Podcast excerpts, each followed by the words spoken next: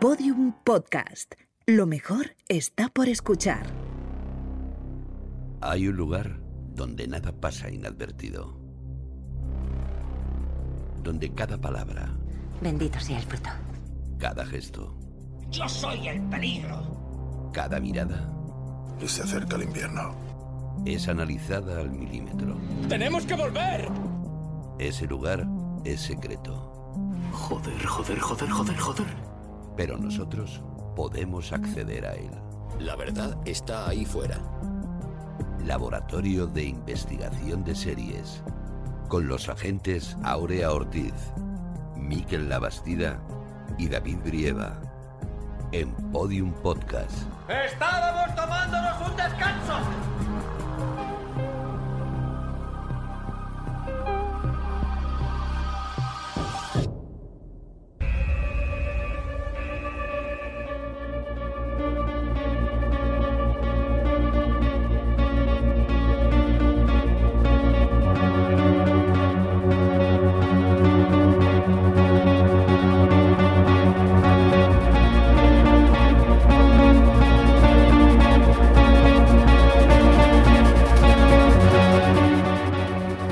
Bienvenidos al Laboratorio de Investigación de Series en el sexto capítulo de nuestra octava temporada, el de Antidisturbios. Hoy vamos a analizar la serie de Movistar creada por Rodrigo Sorogoyen e Isabel Peña, un thriller policiaco que está dando mucho que hablar. Y para esta investigadora labor contamos con los agentes mejor entrenados del LIS. Si la engañan al trivial, la cosa se puede poner fea. La gente Aurea Ortiz. Hola, Aurea. Hola, ¿qué tal? Nunca hemos jugado al trivial o algo así. Habría que ver cómo somos jugando, ¿eh? Yo contigo no juego. Aurea. ¿Qué va? Yo soy de las que me quedaba ahí en el RIS con un soldadito solo mientras todo el Ah, sí. mundo tenía ahí un montón de imperios. Me No, encanta no. el Risk. No, tampoco así. No, eso. con Miquel no he jugado. Yo me pico mogollón, ¿eh? Hola, ¿Ves? ¿eh? Lo sabía. Hola, hola, y el que habla con pinta de agente de asuntos internos infiltrado, el agente Miquel Abastida. Hola, Miquel. Soy- sí, sería buen infiltrado, sí, sí, sí. Sí. Tengo una pinta yo de madero. sí, sí, sí. Y nuestro agente especial para el podcast de hoy es investigador y divulgador cinematográfico, documentalista de producciones audiovisuales y fundador de la revista de estudios cinematográficos La Talante. También dirige desde hace muchos años el programa cultural de radio Café con Vistas. Él es Santiago Barrachina. Hola, Santi, ¿qué tal? Hola, ¿qué tal? Muchas gracias por, por invitarme. Bienvenido. Y finalmente al habla el agente David Brieva. Comenzamos. Nombre de la serie, Antidisturbios. cadena, Movistar. fecha de estreno del primer episodio, 16 de octubre de 2020. número de temporadas, Una. creadores, Rodrigo Sorogoyen e Isabel Peña. reparto, Vicky Luengo, Raúl Arevalo, Jovic Keuchkerian, Alex García. sinopsis. Un grupo de antidisturbios lleva a cabo un desahucio que termina con la trágica muerte de un inmigrante. La investigación que emprende el Departamento de Asuntos Internos de la Policía desemboca en una trama de mayor envergadura de lo que parece en un principio. Atención, este podcast contiene spoilers. La información era correcta. No era correcta, señor. Muy bien, lo que tú digas. Había una nevera, sillas y 30 personas esperando para grabarnos con los móviles. La información no era correcta. A ver, lo que yo no puedo controlar es si un gilipollas cuelga un dato en el Facebook. Un gilipollas de lo suyo, supongo. Un gilipollas en general. ¿Por qué fue solo un equipo? Estamos en alerta 4 por terrorismo. Debería estar previsto. Tenían que haber ido dos subgrupos. Con tan poco margen no se pudo hacer más. ¿Por qué había poco margen? El lanzamiento no se acababa de llegar. La culpa no es de nadie, a veces pasa. Y desde luego no es culpa del equipo. ¿Alguien ha hablado de culpas? No viene mal recordarlo. ¿Puedo irme ya? Cuando yo entienda la información que tenían. El lanzamiento era de riesgo, eso estaba clarísimo. La información era buena. No era buena. Y con los medios que tenemos, créame que es un milagro que salgan las cosas. No me llores, va, no me llores. Que si queremos un botiquín y la furgona tenemos que pagarlo de nuestro salario. Tú no sabes de qué año son los ordenadores que tenemos. ¿A que no? Está exagerando, ¿no? Ya me gustaría, señor. Bueno, va, marche, marche.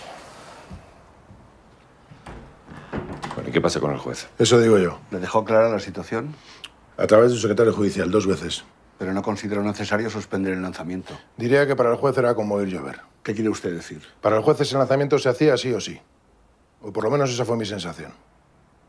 ¿Quién es? Contreras. Fuimos compañeros de facultad, es un tipo mediocre.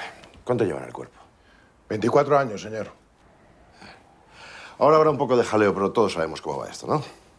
Si ha sido un accidente, le vamos a proteger, que la policía siempre gana. Mucha suerte.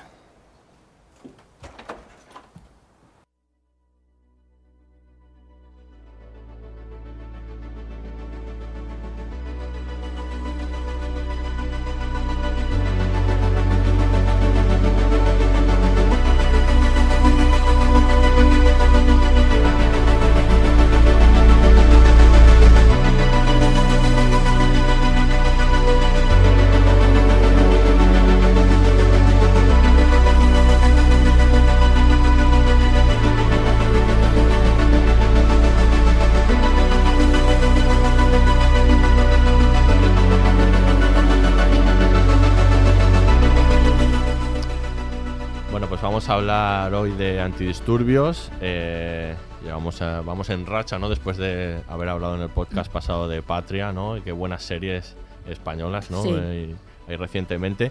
Y para hablar de antidisturbios, vamos a hablar un poco de sus creadores, ¿no? Antes de, de empezar a hablar de la serie, de Rodrigo Sorogoyen y Isabel Peña, eh, equipo creativo, ¿no?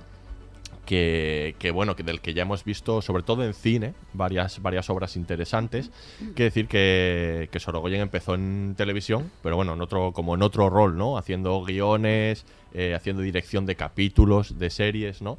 En La pecera de Eva, en Frágiles, ¿no? En, series como estas. Hay que, Luego- hay que comer.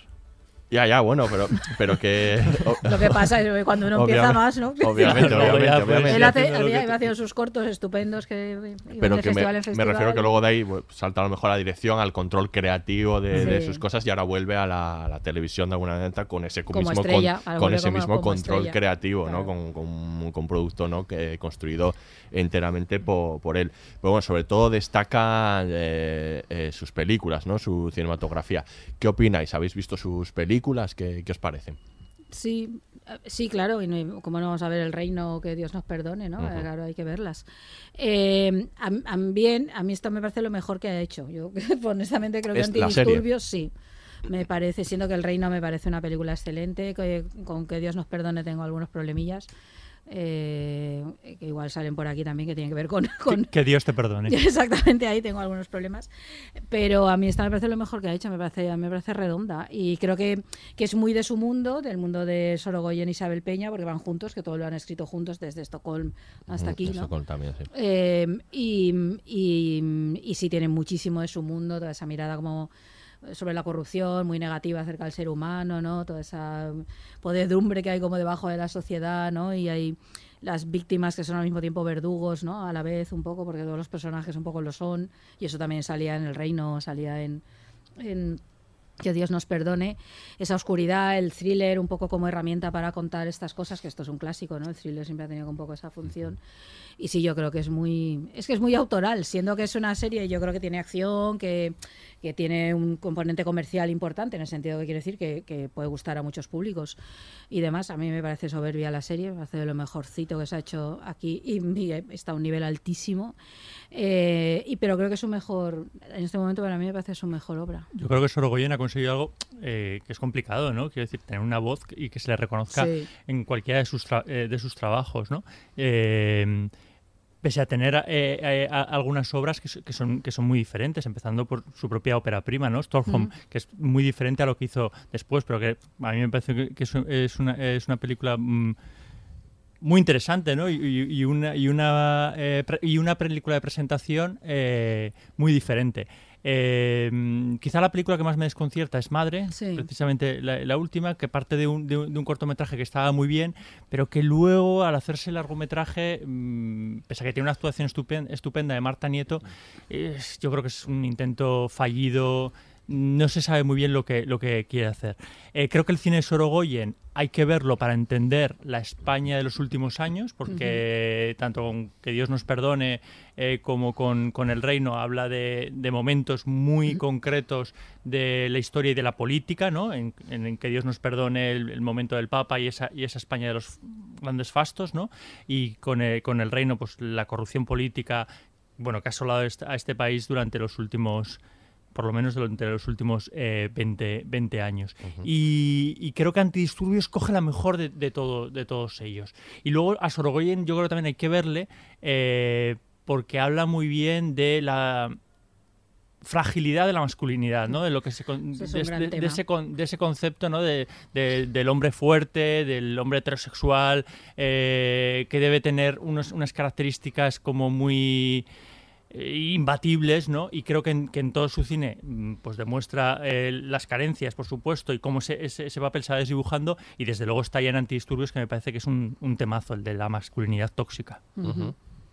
Sí, a, a mí la verdad es que creo que, que Sorogoyen, mm, digamos, pone en valor eh, algo que en el cine español ya viene sucediendo desde hace, pues, mm, pues probablemente un par de décadas, que es recuperar el, el cine de género, en este caso el, Sí. el thriller, el policíaco, que es algo que, bueno, pues que en otras épocas tuvo importancia, como por ejemplo en los años 70 en España, incluso eh, anteriormente, pero luego tuvo, pues durante los 80, yo creo 90, como que, que incluso estaba denostado y, y- y él recupera em, la importancia del, del cine de género, del cine español, yo creo también muy influido por, como decía Aurea, hacer un cine de género de autor, que eso es algo yo creo sobre todo mucho herencia americana, pues de, por ejemplo, todo el cine de la generación de, de la violencia en los años 70 en Mm. Estados Unidos, que, en fin, todas estas películas, pues eh, Tarde de Perros, las, las que sale Al Pacino, las películas de,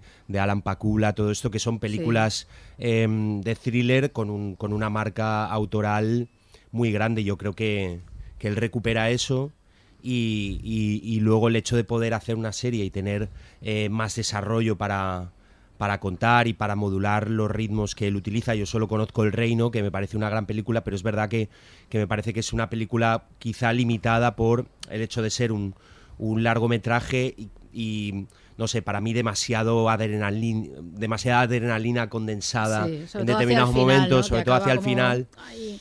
Y creo que la serie le permite un desarrollo más, más cómodo para, para su estilo. ¿no?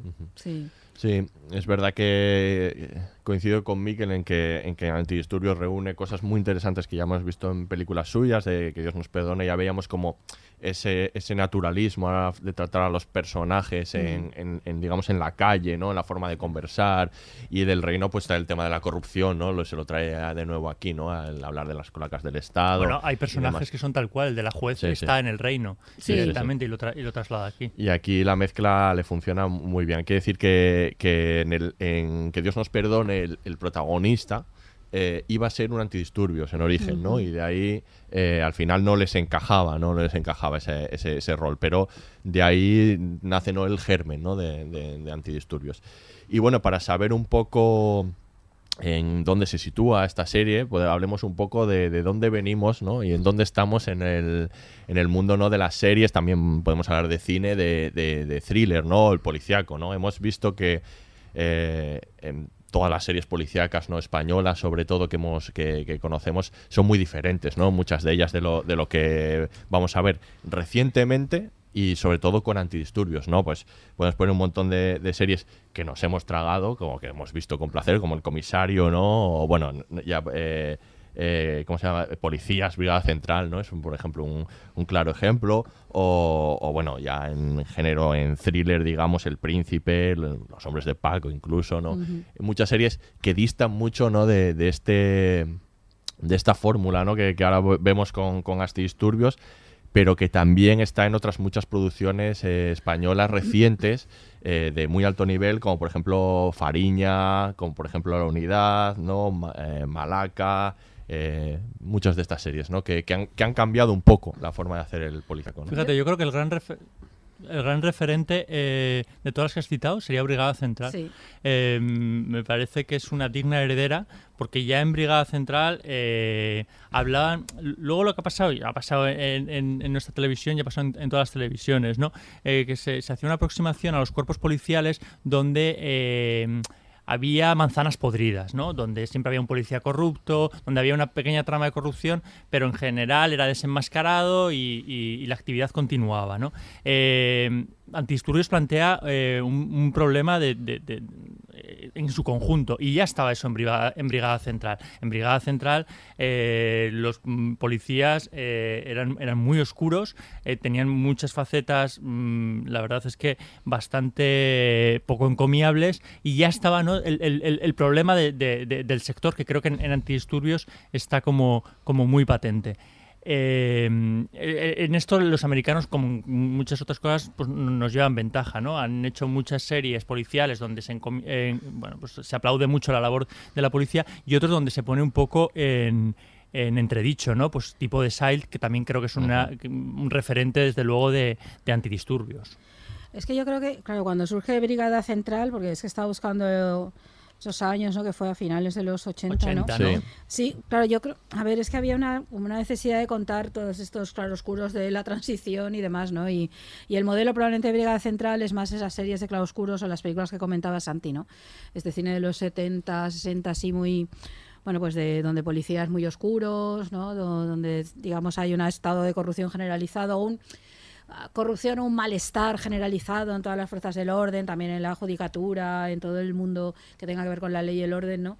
Eh, que eso que los que en Estados Unidos eso está completamente superado y cualquier serie de chicha y nabo es capaz de presentarte jueces corruptos, eh, políticos corruptos, lo que sea, ¿no? Sin ningún problema eh, eh, como tal, como algo que forma parte del sistema y hay policías buenos y malos y hay algunos que ni siquiera lo son. Es que yo recuerdo eh, Policías de Nueva York creo que era, el primer capítulo o el segundo cuando empecé a verla que de pronto la policía, una de las protagonistas, se carga a sangre fría en un coche a un tipo, a un delincuente. Y era como, un momento, pero esta no era la buena. Y esa supone que es un procedimental, bueno, es de Stephen Bosco, con lo cual ya, claro, estamos como en otro nivel, pero eso era un procedimental. Canción triste. Canción triste eh, también estaba, ¿no? En muchas de ellas. O en, en Ley y Orden estas cosas pasan, o pasan en, en, una en Chicago, no sé qué, o una Chicago que sea, hay se llama una de estas, que el protagonista, que es el jefe de la brigada, es un tipo, es un indeseable, que es capaz de cargarse a sangre fría como tal. Y esos son procedimentales, de estos que la gente ve en su casa mientras está cenando cada semana, ¿no?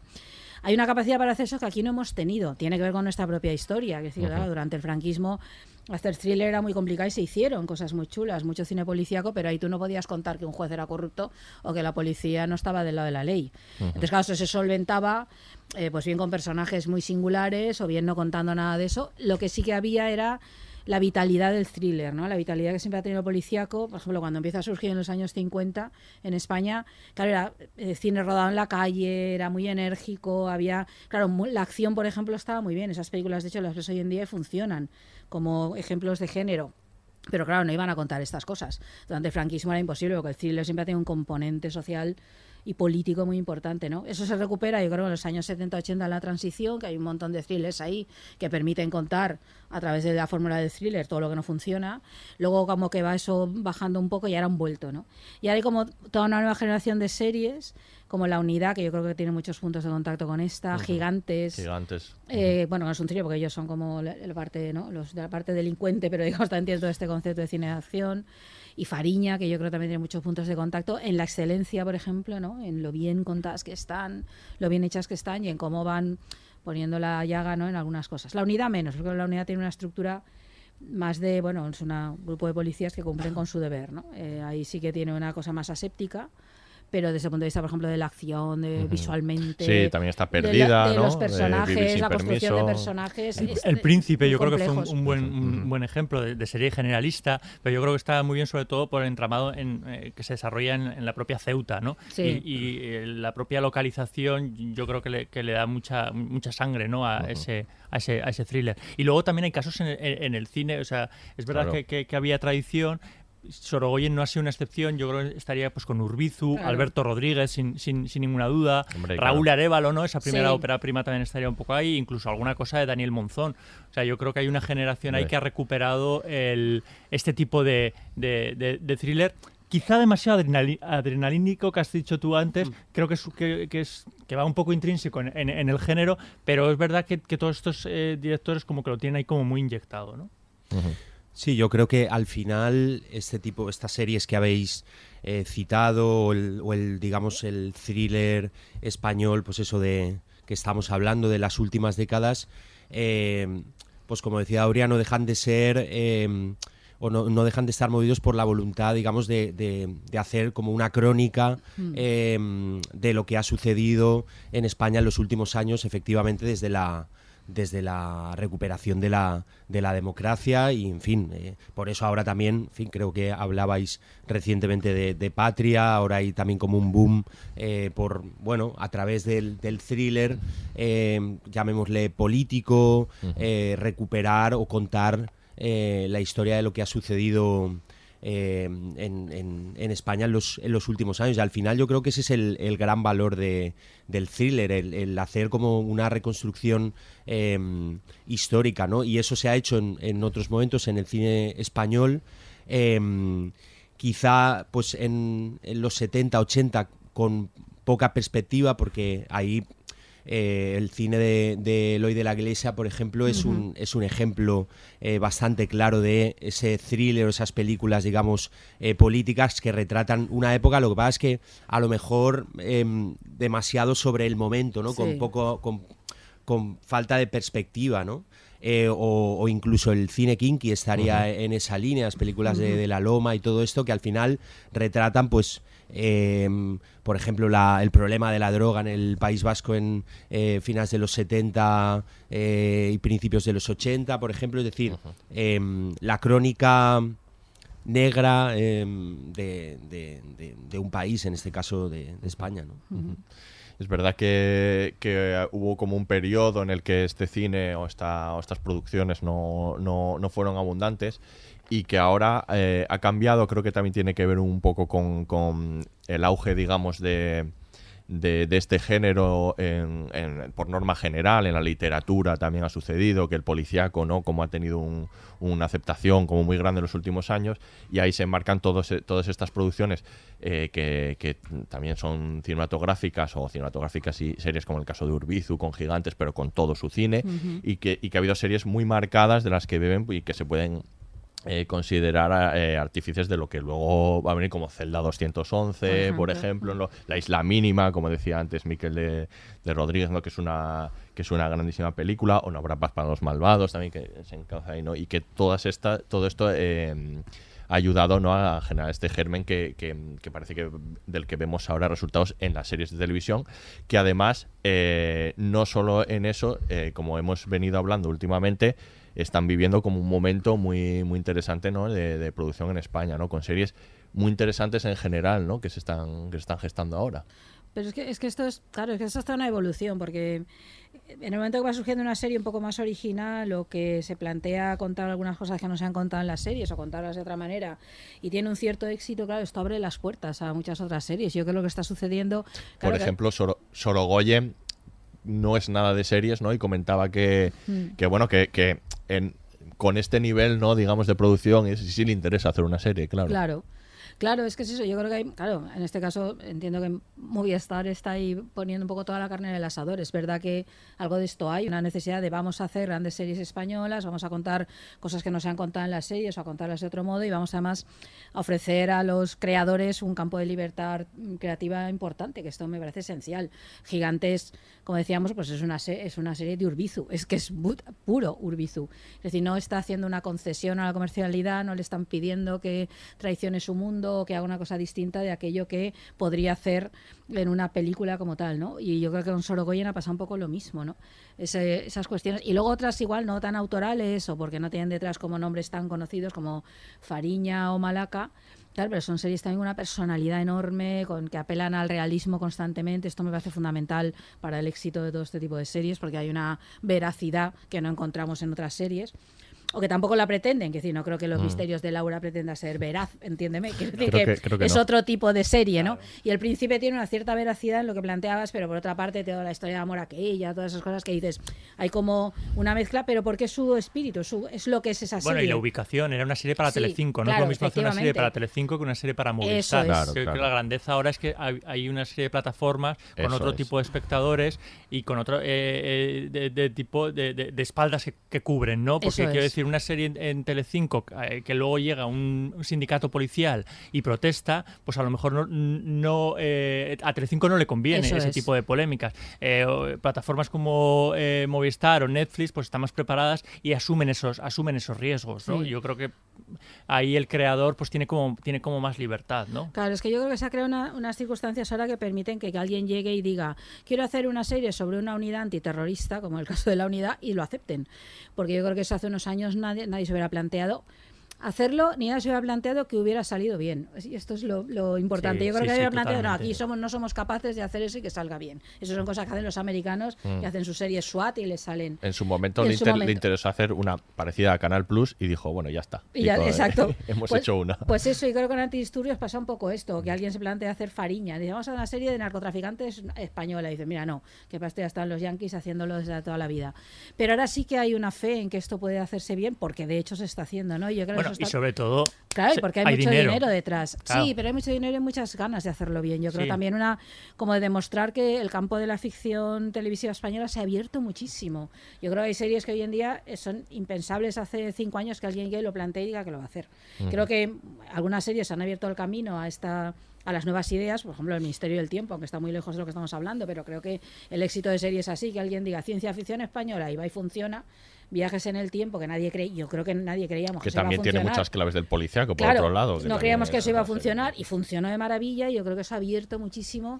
Claro, la llegada a nuevas plataformas, la- el hecho que tienen las espaldas más guardadas que una cadena Sí. generalista, Y más pues es una ¿eh? tormenta Porque perfecta. Yo creo que guionistas y, y gente buena en este país eh, ha- Claro que ha, hay. ha- ha habido. Lo que pasa es que claro, necesitas unos niveles de producción es. que los americanos en un solo capítulo tenían lo, lo que aquí hacer una, Claro. una, una serie. Nos hemos reído mm, con algunas imágenes vistas ahora de series como policías. Pero es que lo intentaban, en, re- en realidad, pero es que no tenían medios. Sí, y luego funcionaban. En su momento yo creo que la lógica en que estabas, estabas ahí, porque también reconocías el paisaje y también eso lo agradeces, el reconocer algo, ya no estás en la serie americana, sino aquí, ¿no? Pero claro, este esto es otro nivel completamente. Sí, yo creo que también hay más, más riesgo en lo que estáis es. comentando y luego la... Bueno, pues eh, con las series, eh, por suerte, se está quitando un poco esa etiqueta de, de repelencia de mucha gente hacia el cine español. Eso es. Eh, en fin, gente que no que, que es incapaz de, de- de pagar la entrada, eh, lo que vale la entrada de, de- de cine para ver una película española.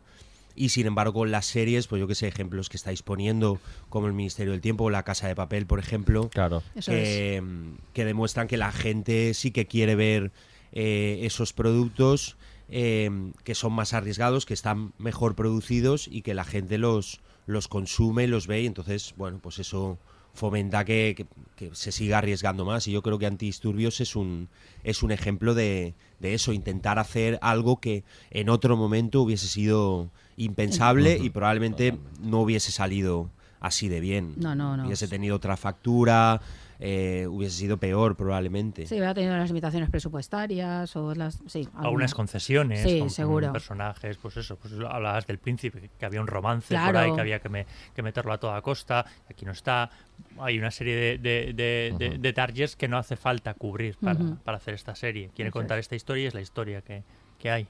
Muy bien, pues vamos a escuchar un corte y seguimos hablando de antidisturbios.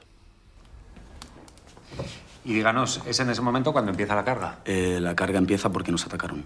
¿Podría describir ese ataque? Eh, eran como 15, 20 personas aproximadamente, se nos echaron encima, nos empotraron contra la pared, nos comenzaron a, a golpear, a agredir. ¿Eso fue antes o después del incidente con la señorita Ana Zamora? ¿Con la? Señorita Ana Zamora. No sé quién es esa persona. ¿No sabe quién es? No. Es la portavoz de la plataforma antidesahucios. ¿Hizo usted un uso desproporcionado de la fuerza con esta persona? La señorita Zamora tiene una lesión cervical porque, y cito textualmente, le soltó un empujón a la chica que la sacó volando. Eso no es verdad. 19 testigos dicen que fue así. Bueno, eso lo dicen sus amiguitos de la plataforma antidesahucios. No, no, no, 19 personas, señor 19 Murillo. personas que son sus amigos de la plataforma antidesahucios. ¿Es cierto que el señor Úbeda en algún momento le intentó tranquilizar?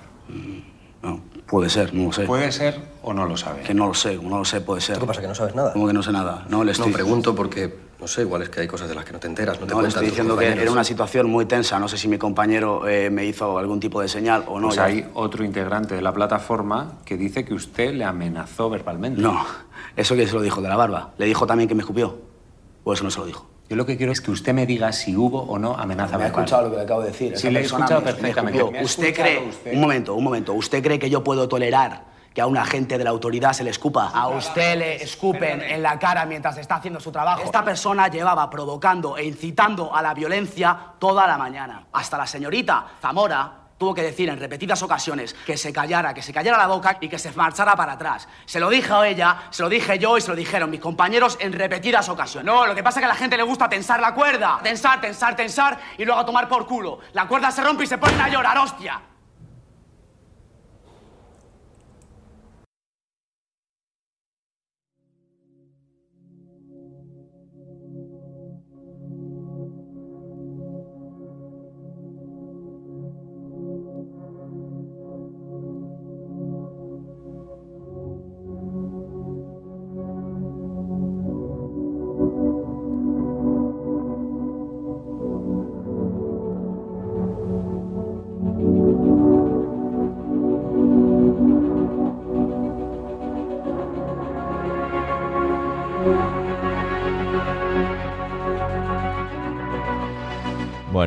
Un aplauso a Patrick Criado. O sea, es Cojo- impresionante. acojonante, no hay otra manera de decirlo, la- el momentazo y la actuación aquí. de- Es que es de absolutamente este- creíble. Bueno, todos los actores lo son, uno de los Sí, grandes sí. valores de esta Luego serie. hablaremos de esto, pero, jo. Pero aquí Patrick Criado está perfecto. Tremendo, tremendo, Perfecto, el perfecto cachorro Es que fascista. está muy bien Es escrito que el personaje sí, y está muy bien escrito, interpretado. Entonces, claro, sí. cuando las dos cosas confluyen, da gusto. Sí, sí.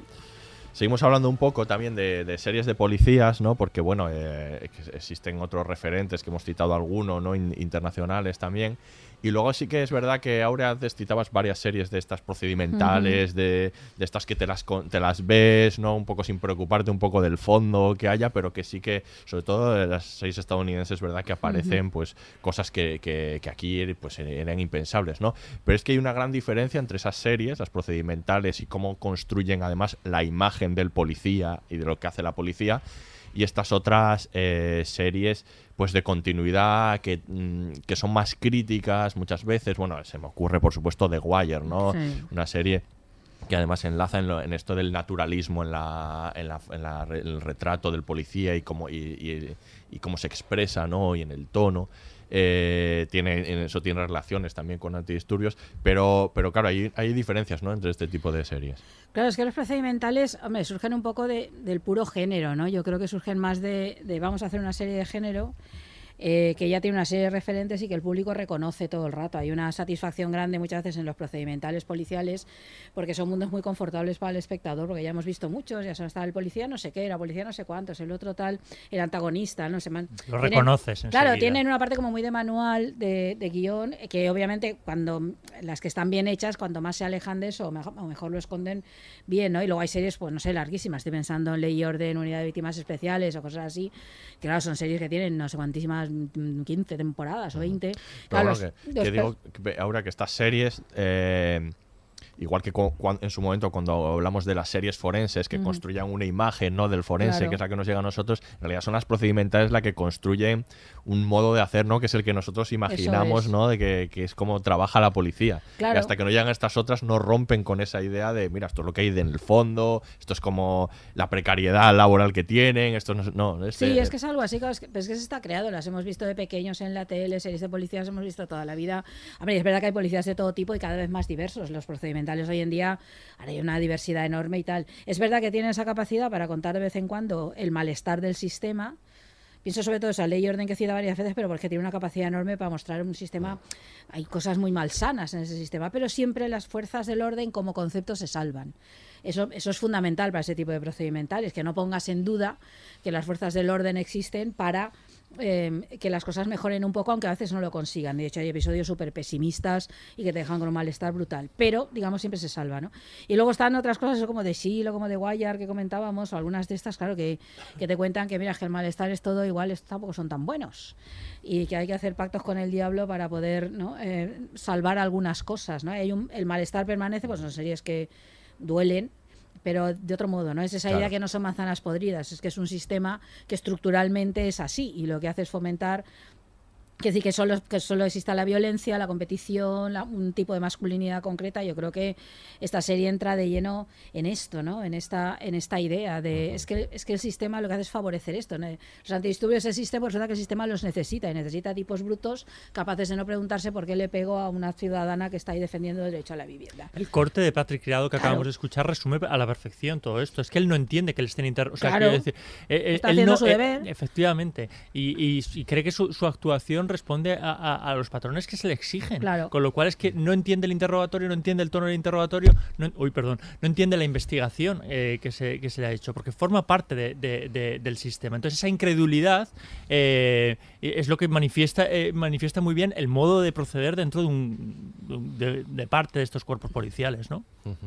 Sí, yo creo que como que para mí Antidisturbios sobre todo una serie de, de personajes y, y- para mí tiene la virtud, luego eh, seguro que hablaremos de, los personajes más concretamente, etcétera, pero creo que tiene la virtud de que em, no, no, no polariza, es decir, no, no todos los personajes en esta serie creo que em, tienen lados oscuros y, y tienen lados humanos y eso la, la serie lo saca a relucir. Incluso el personaje de Patrick Criado, Mm. que digamos sería más el prototipo de- del tipo eh, que se mete a la policía para dar hostias. El, el antidisturbios El que se tiene en la cabeza cuando... Pero incluso ese personaje a lo largo de la serie mm, no, no- no está retratado únicamente como un tipo chungo ni un tipo, en fin, que le gusta pegar. eh, Claro, tienes al final un poco la, la percepción de pobre persona. Claro. Ahí Sí. hay, sí, hay un- una visión bastante humana o realista de, Mm. eh, de los personajes eh, y de sus comportamientos, ¿no? Es que creo que hay una diferencia esencial que pasa con muchas series y películas. Hay series que remiten a otras series o al cine y hay series que remiten a la realidad. Eso no quiere decir que no necesariamente una serie eh, te recuerde otras series. Por ejemplo, que esta recuerda mucho a Line of Duty o algunas de estas que estamos hablando, ¿no? Pero digamos que el referente principal es la realidad. Hay otras series, o esto sucede mucho en el thriller, yo creo en el cine de género o series de género, que su referente no es tanto la realidad como todo lo que se ha construido en el cine. Entonces sus referentes son los estereotipos que ya existen en el cine, eh, las determinadas situaciones que tú ves ahí, que son esas en las que tú vas avanzando lo que va pasando. Pues lo vas a adivinar. Mira, está sonando viene la, la policía. sirena, vienen a por nosotros aquí por estar criticando.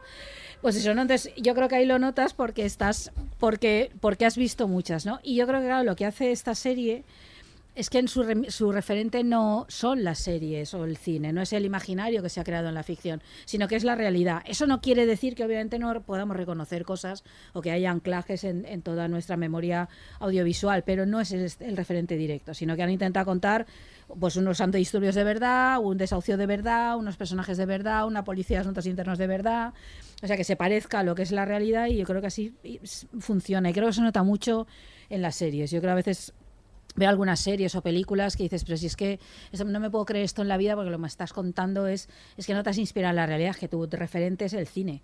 Entonces esto puedes entrar en el juego y divertirte mucho, gran parte del cine de género funciona así, el terror o el thriller yo creo que mucho funciona así, de remite a referentes previos, pero claro, cuando surge una de estas que el realismo es esencial y está bien hecha, dices, caramba, es que claro, tu referente no es el cine, tu referente es la realidad y yo creo que eso se nota mucho la diferencia. Es el caso de The Shield o de Wire, ¿no? Es decir, que son series que, ya, margen de lo extraordinariamente bien hechas que estén, que esto es otra cosa, ¿no? que pues, luego te puede salir mejor o peor, es que tú notas que ahí está contando algo que hay verdad.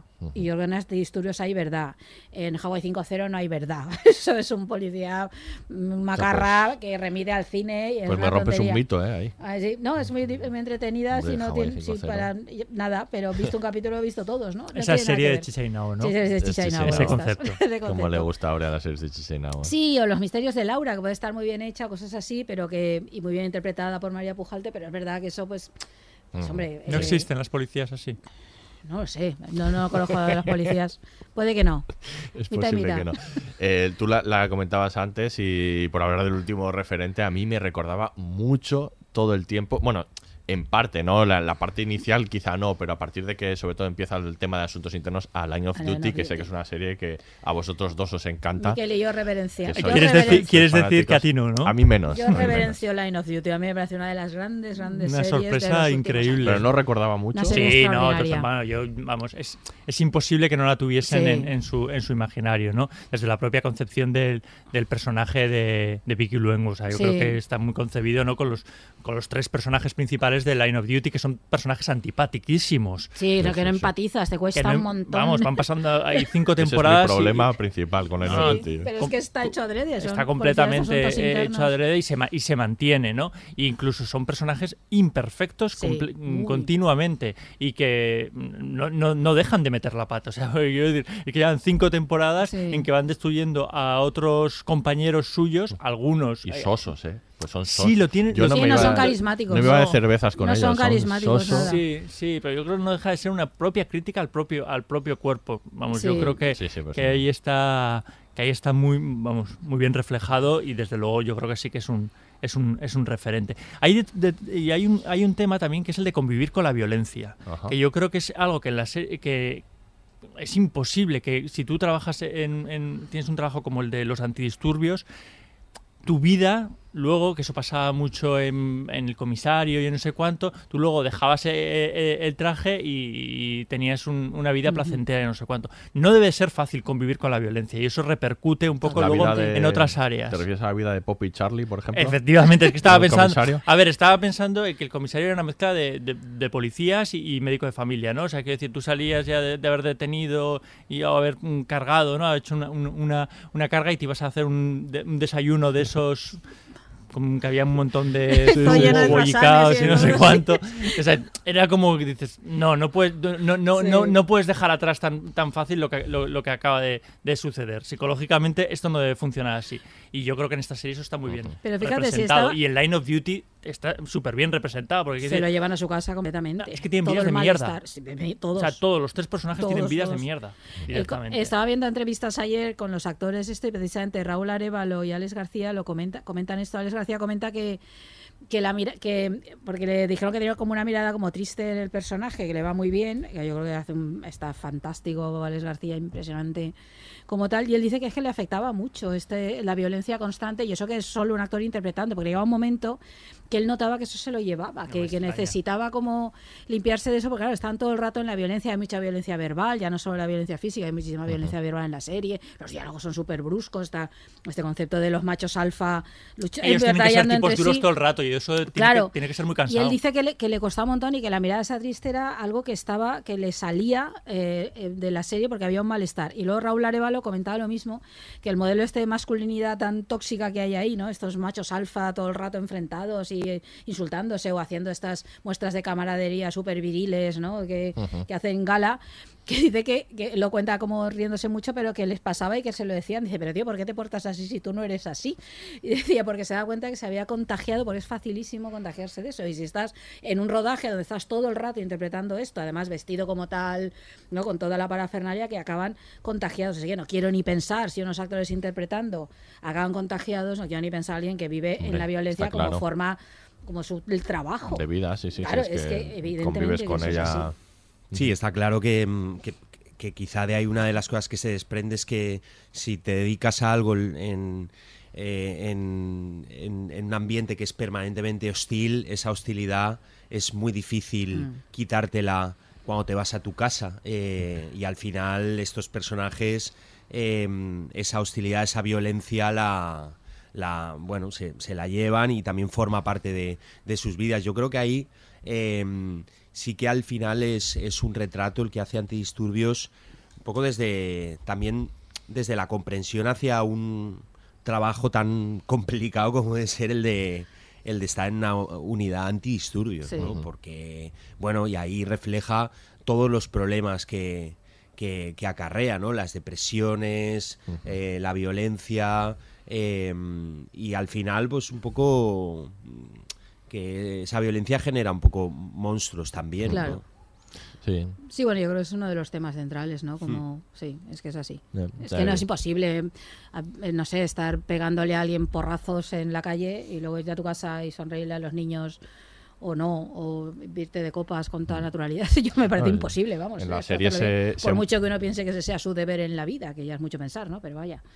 es- Sí, bueno, se muestra de muchas maneras en la serie, ¿no? La violencia física en, en varias ocasiones, además, bueno, hablaremos también de, de cómo lo retrata, ¿no? De cómo lo, lo rueda esto, en, tanto en el desahucio como en el momento de la, la pelea con los ultras, ¿no? Que, es bastante impresionante, pero también está esa violencia verbal, física, que cada uno interioriza de una manera. También podemos... eh, la violencia, por ejemplo, de del personaje de Bermejo, es Raúl Sí, Prieto, el- ¿no? el acosador, Claro, que, Sí. que parece un personaje que no se lo lleva eso a casa, que no le afecta tanto, pero mira por dónde sale, ¿no? Este es uno de los personajes es más un me personaje gusta. muy jodido, ¿no? Muy bien. Un- Mu- Me, me gusta por eso, porque Al tiene final una la- apariencia todo el rato calmada, como Claro. equilibrada. Él parece que se ma- es callado, se mantiene tal. Y luego saca, lo saca ahí dentro. Me parece un personajazo este. Creo que está súper bien Y interpretado. además viene, es el, perdona, es el que se incorpora, ¿no? Sí, el nuevo y viene de estar eh, como- judicial, creo que era, ¿no? Pero Sí. como trabajando, entiendo, más en oficina, Sí, es se decir, entiende que sí, más investigación trabajo más sí. intelectual, Sí. por decirlo de alguna manera, pero Sí, sí, sí. sí, sí, es un personaje que se nota que está tremendamente atormentado por dentro y que luego incluso la propia serie hasta se redime porque a pesar de ser un, un, un- un acusador, un tipo violento, pero tiene su momento, es decir, es el que salva a, a- a su compañero Sí. de la paliza que le están dando, es decir, y ahí otra vez el tema de las aristas, es decir, que al final es, es un tipo con muchos problemas, pero también vemos su capacidad humana, ¿no? Y su compañerismo. Y ahí, bueno, volviendo un poco a Pero lo porque que... no son malos de manual, ¿no? Antes, Claro. el- el- en la esto que hablábamos de las series pol- policíacas estaba el malo de manual y había, pues eso, lo que decíamos, la manzana podrida. Y este es malo y entonces es malo en todas sus, en todas sus facetas. Es que son personajes que están un poco abocados a sus comportamientos. Hablábamos antes de Patrick Criado, que es que él les mira con incredulidad como, pero si estamos actuando como tenemos que actuar, si no se puede actuar de otra manera. Y, y este Bermejo es que su, su capacidad de tener relaciones ya, ya, nos lo, ya nos lo está diciendo. Es que en realidad eh, esa forma de relacionarse con, con, con, bueno, con la compañera, ¿no? Con la que tiene con la que tiene ese lío, porque iba a decir romance, pero no, No, deja- es que no llega, no claro. llega a ser eh, a ser romance. Pero ese sentido ¿no? de, de- de- de la propiedad, ese sentido de la masculinidad malentendida, o sea, quiero decir, yo creo que se van él luego está incrédulo con que ella no, no se haya sentido agasajada con su, con su, con su forma de ser. Entonces son, son personas que es que mm, nadie les ha enseñado a, a- a- a vivir de otra, de- a vivir de otra manera. Y desde luego no ayuda a la profesión que han escogido. Claro, claro, es que sí. Ni el entorno en el que conviven, ¿eh? porque yo creo que él llega y parece un poco el diferente de, to- de todos ellos, pero al final no es tan diferente. Y luego al final esa camaradería, camaradería mal entendida tampoco le ayuda, le ayuda, le ayuda mucho, ¿no? Porque de vez en cuando yo creo que poner distancia estaría bien y aquí ninguno pone, pone distancia. ¿no? Sí, no, de ahí, de ahí la secuencia está extraordinaria de la cena, ¿no? De, todos ellos en el último capítulo, extraordinaria como se mire el plano secuencia ese. Porque claro, es que ahí está ya todo esto, ¿no? Es, eh, pero tanto eh, es esa la relación está todo el rato basada en la agresividad, o sea, se se quieren unos a otros, le dicen, tío, cuídate, tal, pero esto dándote la palmada en la espalda, ¿no? Es esa agresividad, esa pluma heterosexual masculina, ¿no? De, de- de- de hacer una demostración permanente de, de masculinidad triunfante, ¿no? Que, que- que es completamente tóxica. Y digo, está súper bien explicada. Y en la cena se ve porque están los lazos que les unen y se quieren, efectivamente, y les preocupa la salud del otro, y les preocupa que esté tal, pero al mismo tiempo están todo el rato enfrentándose, en cuanto beben un poco ya están a cara de perro, ya están midiéndose todo el rato las pollas, ¿no? Y el, y la y el y el y su agresividad permanentemente, aunque sean amigos, ¿no? Es y yo creo que está tan bien explicado eso, ¿no? Y, es, y eso, porque están en ese ambiente, es que eso es así, ¿no? Y bueno, este retrato que se hace, que tiene todo esto que estamos comentando, eh, por supuesto ha despertado algunos ¿no? algunas eh, polémicas, ¿no?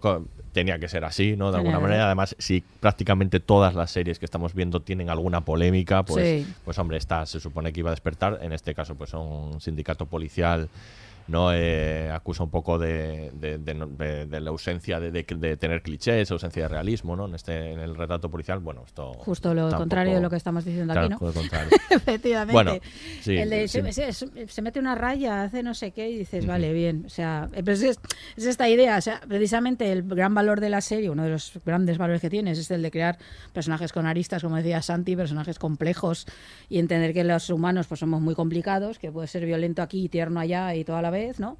Y, y justamente eso es lo que lo que acaba doliendo, ¿no? A, las- a los sindicatos policiales pues, y una gran parte de la ultraderecha que están absolutamente de uñas con la serie, hay que decirlo precisamente por la de esa imagen de los cuerpos de policía, ¿no? Pues, en fin, yo creo que bueno, ladran luego cabalgamos. Quiero decir que se trata de seguir haciendo series así y contando todas estas realidades y si Bueno, se molestan los de siempre que igual se no la han entendido, porque yo creo que esta serie ayuda a entender Eh, eh, eh, a lo mejor a, al- la- a la a una condición ¿eh? O sea, humana, decir, sí. yo creo que Yo creo, Miquel, que muchos de ellos, igual que pasó con el cartel Ah, de Patria, visto, no ¿no? la han visto. Sí, sí, también, o han visto sí, una sí, parte sí. y ya está. Sí, Sí, sí, pero yo incluso creo que no la han entendido. Sí, también, también estoy de acuerdo. Yo es que creo que esa, esa violencia un poco inherente, esa tensión constante, incluso esa filiación política hacia la ultraderecha, que por cierto eso no está especialmente explorado en la en la serie, creo que hay algún pequeño detalle, está pero, que, latente, que ¿no? pas- Ese- sí, todos lo pensamos. banderas, Sí, sí, todos lo pensamos, pero no es, no es, y eso también es de agradecer, yo creo, Sí. porque hubiese sido como algo demasiado evidente, pero es que eh, eh, en la realidad hay pruebas, Mm. es decir, hay, hay pruebas mm, eh, de- ha habido casos demostrados en los que bueno, se ha visto que la policía se ha excedido en el uso de, de- de la fuerza, ha empleado métodos violentos y mm, han tenido actitudes y se han posicionado eh, Ideológicamente. ideológicamente, en fin, eh, hace ayer leía lo del famoso famoso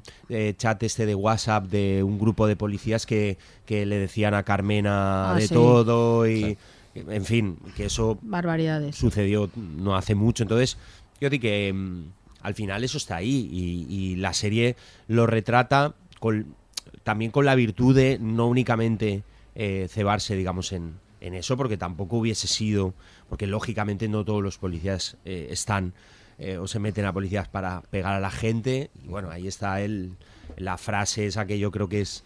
eh, un poco mítica en la serie del personaje de, de Raúl Raúl Alevaro Alevaro. que dice que él está ahí para intentar eh, mejorar las cosas. sí.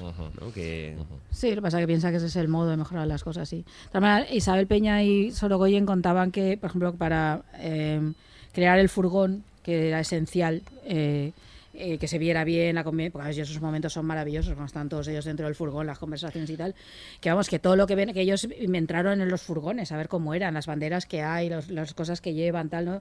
Entonces todo eso es real, eh, eh, mm, o sea, obviamente está construido ese furgón como tal, pero es real y están ahí las banderas de España y determinadas cosas, ¿no? Todo ese tipo de cuestiones están, y de todas maneras yo creo que como bien decía Santi, aunque no se hace hincapié, no se dice si es un ultra o tal, el personaje Patrick Criado, por ejemplo, no tienes Sí, la menor duda claro. de que es perfectamente capaz de verlo en cualquier grupo ultra, em, ¿no? dando leña a grupos.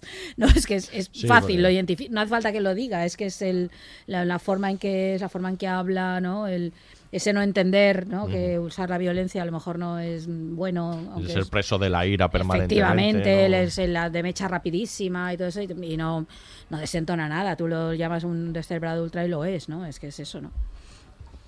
Pero en fin, Ujú. Y es ahí. luego el otro tema también es eh, la- el retrato de la realidad social ¿no? que, que vivimos y además que, que hay muchos ejemplos en la serie de elementos que han tomado de la, de la realidad ¿no? para aparecer en la serie. Por ejemplo, está el, el, el inmigrante que, que muere, eh, pues alude bastante a, a Mamem Valle, que es un mantero, ¿no? Que no sé si os acordáis, que, que murió de un infarto en una redada y bueno, sus compañeros eh, defendían que, que había sido una carga policial, bueno, que, que lo había precipitado.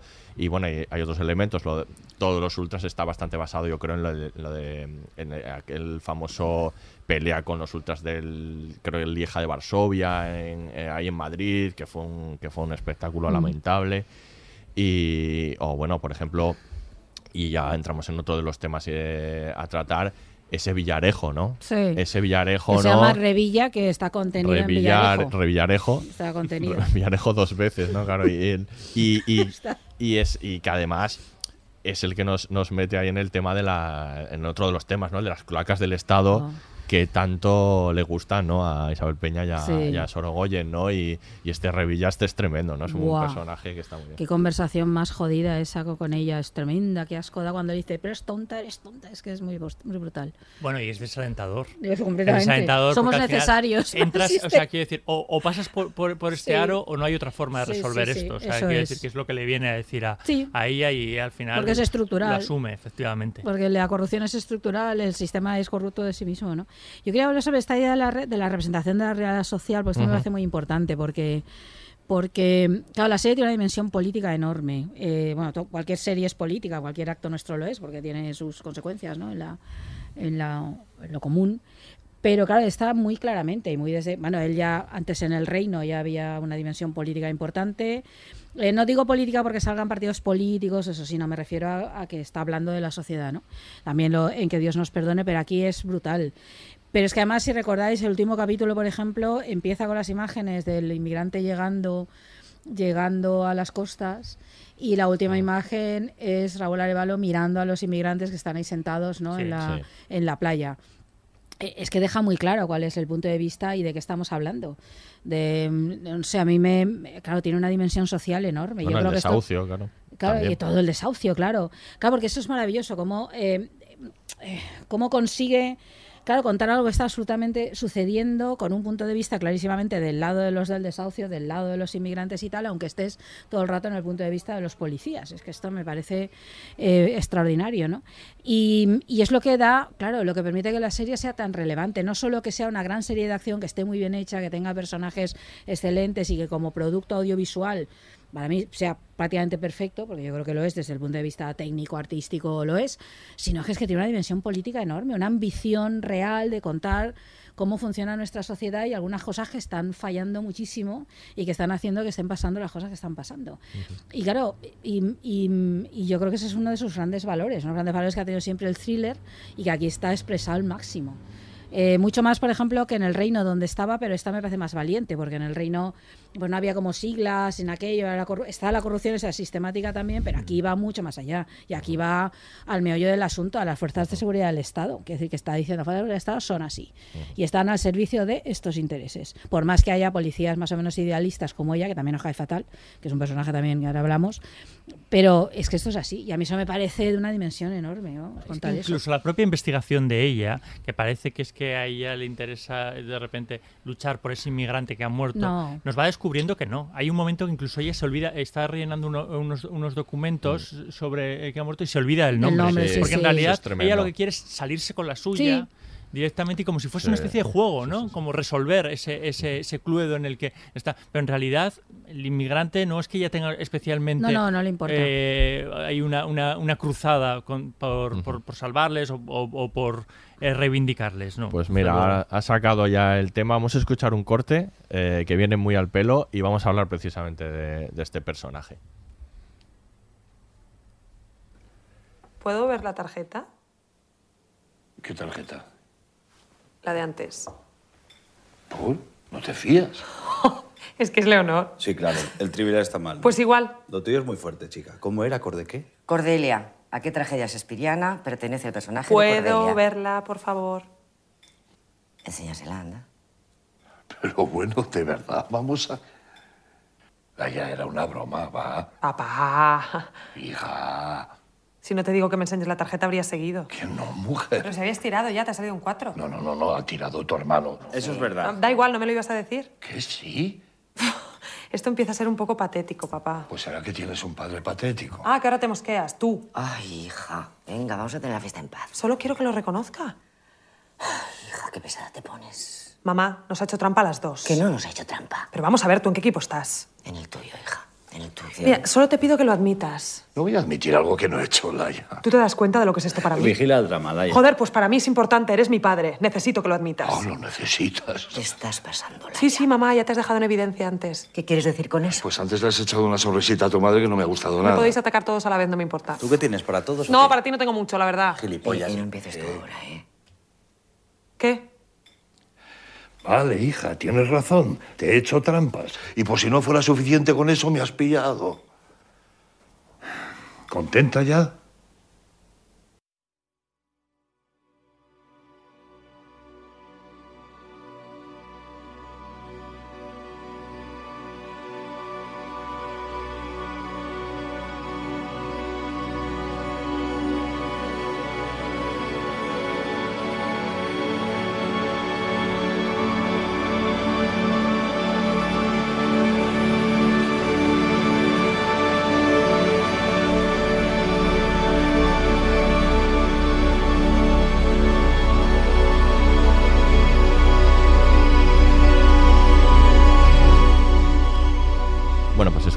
El, el inicio ¿no? de la serie, esa presentación de Laia, eh, que ya te dice a las claras cómo es este personaje. Me parece muy buena esta presentación. Qué bien escrito está eso. O sea, es como te ves ahí, ya estás atrapada diciendo, pero qué bien escrito está.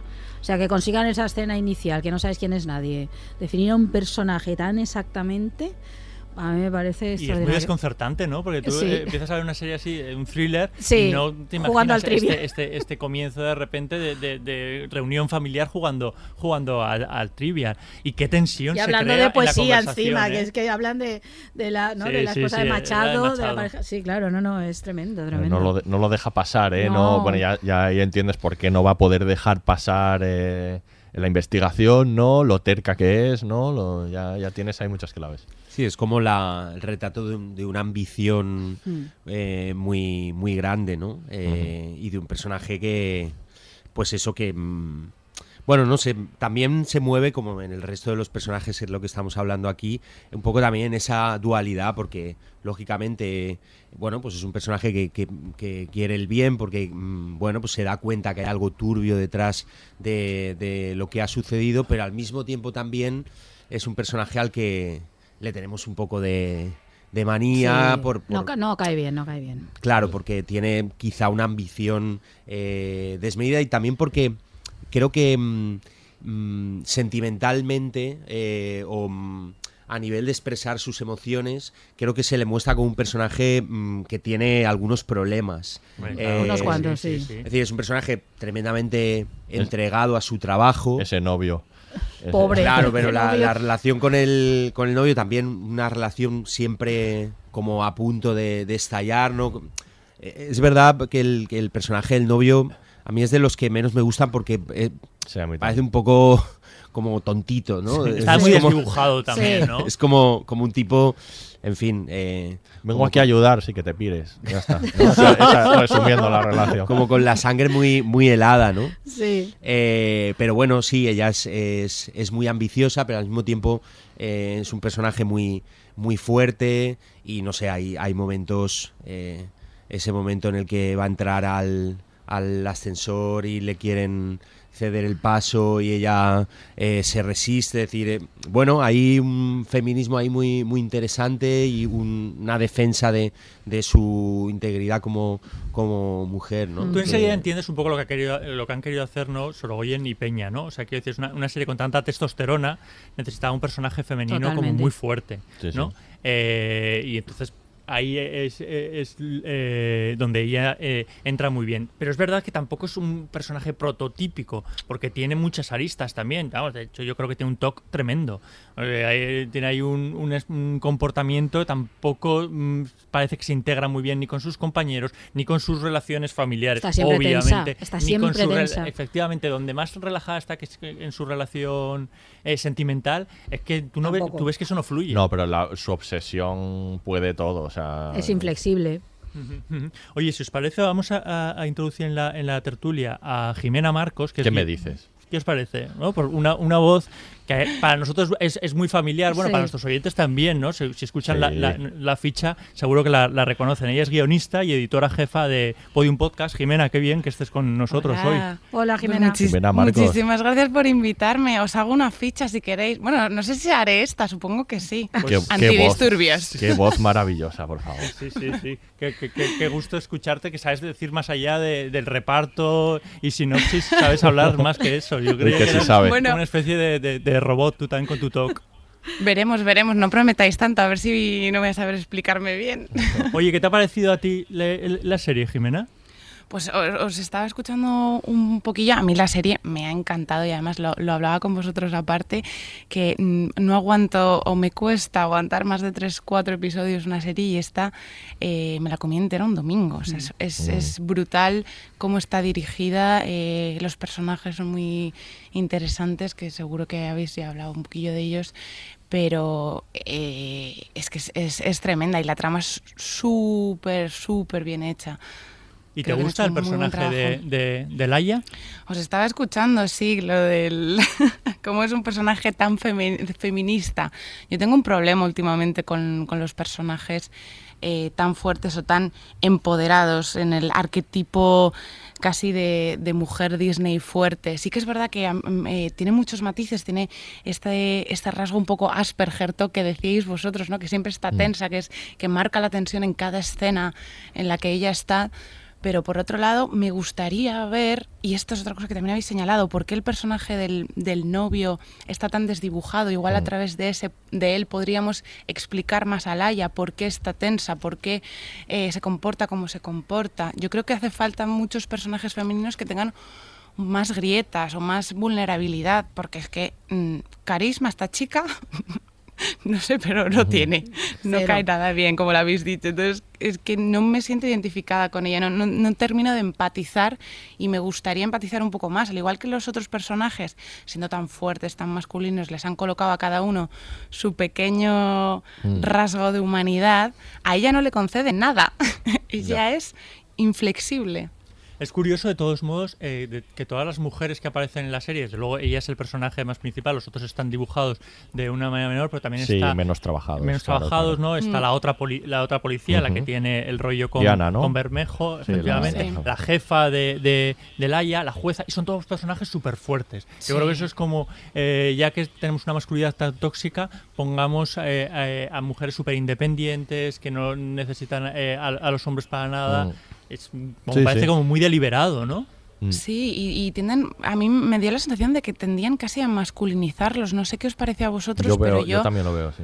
la escena esa en la que la, la tórrida escena eh, con inexplicable. con, eh, en, en la discoteca con Alex eh, que nadie o sea es, es- ella mm, leí una entrevista hace poco de, de Isa Peña diciendo que, que Laia estaba con, con esa euforia de estar en medio de la investigación y tal y no sé cuántos y era eh, un personaje mm, que es, mm, o sea, que- como que veía a este chico en, en los interrogatorios y que tenía como ganas de empotrarle a mí, sinceramente, esta escena me descolocó muchísimo.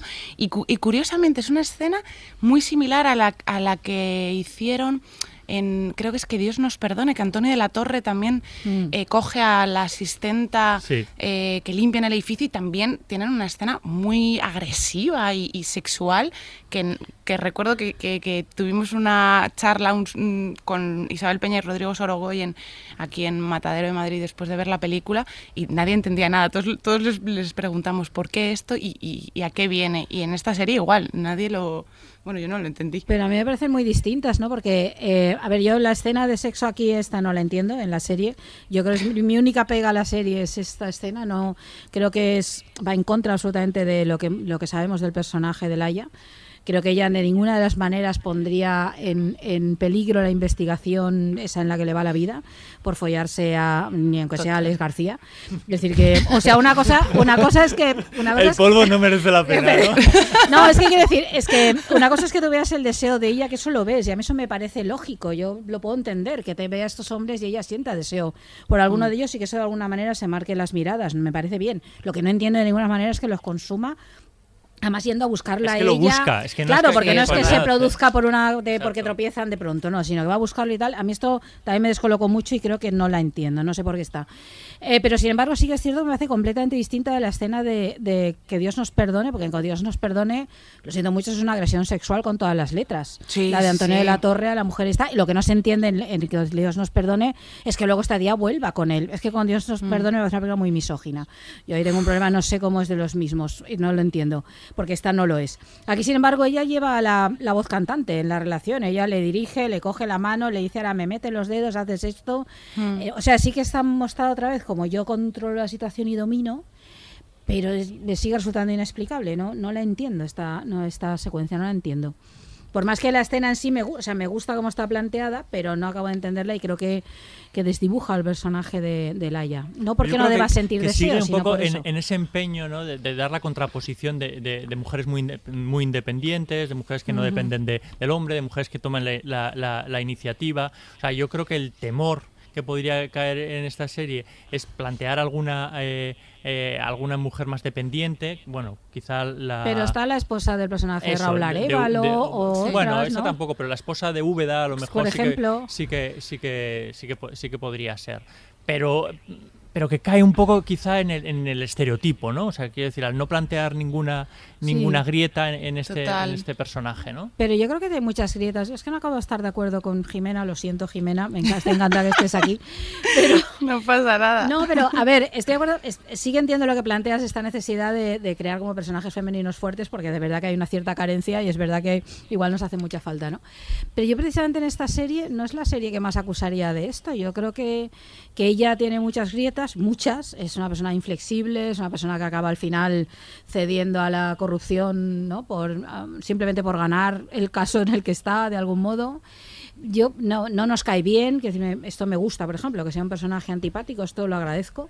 eh, por más que la veamos muy lista y por más que la actriz es extraordinaria y le da unos matices brutales al personaje, pero yo no, no acabo de verla en esa estirpe de, de mujeres, no sé, no me parece un estereotipo, no me, no, no sé, no, no, no, me parece mal, no, no, no me parece mal que sea fuerte o que la jueza lo sea. A ver, yo creo que si una mujer llega a ser jueza, o es fuerte o no es jueza.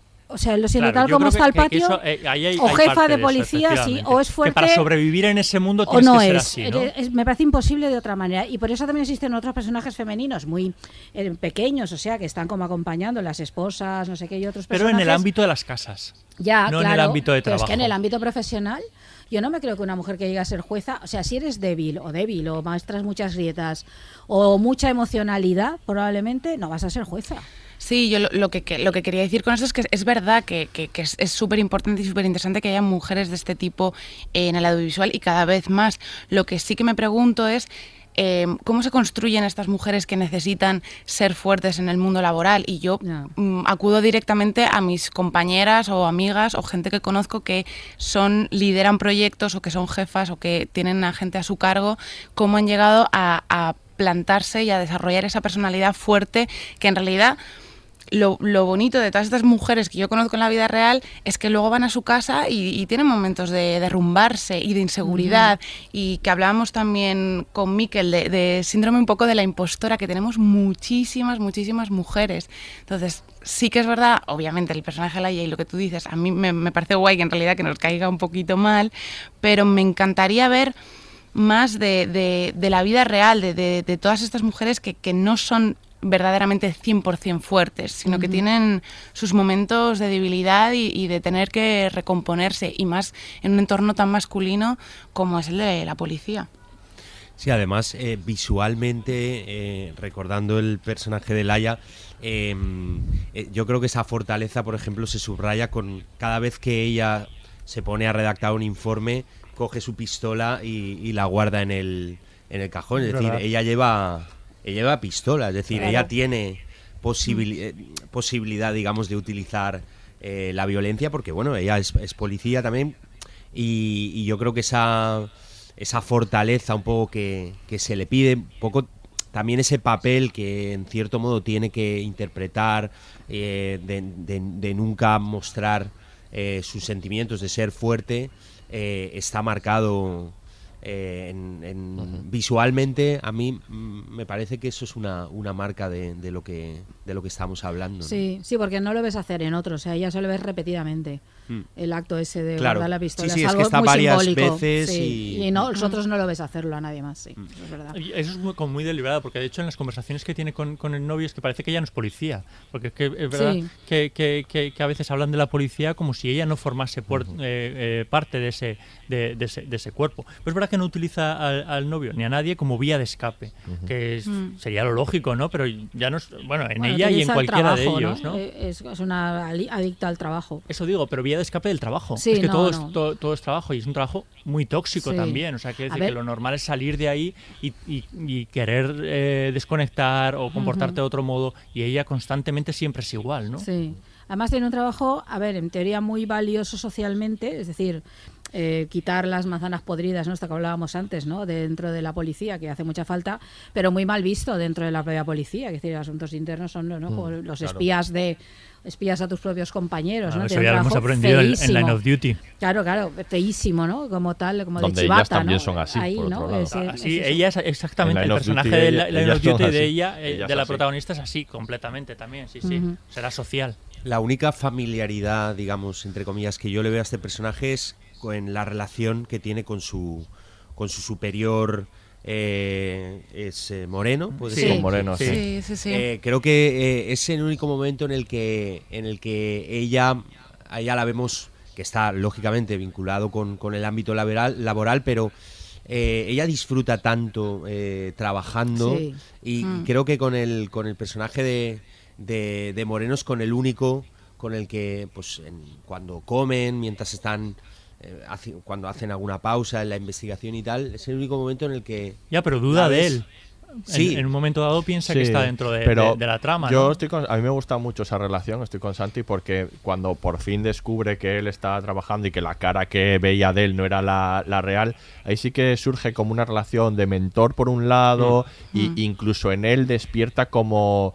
com- eh, el empuje de ella despierta como un, ¿sabes? Como un revivir de, de la.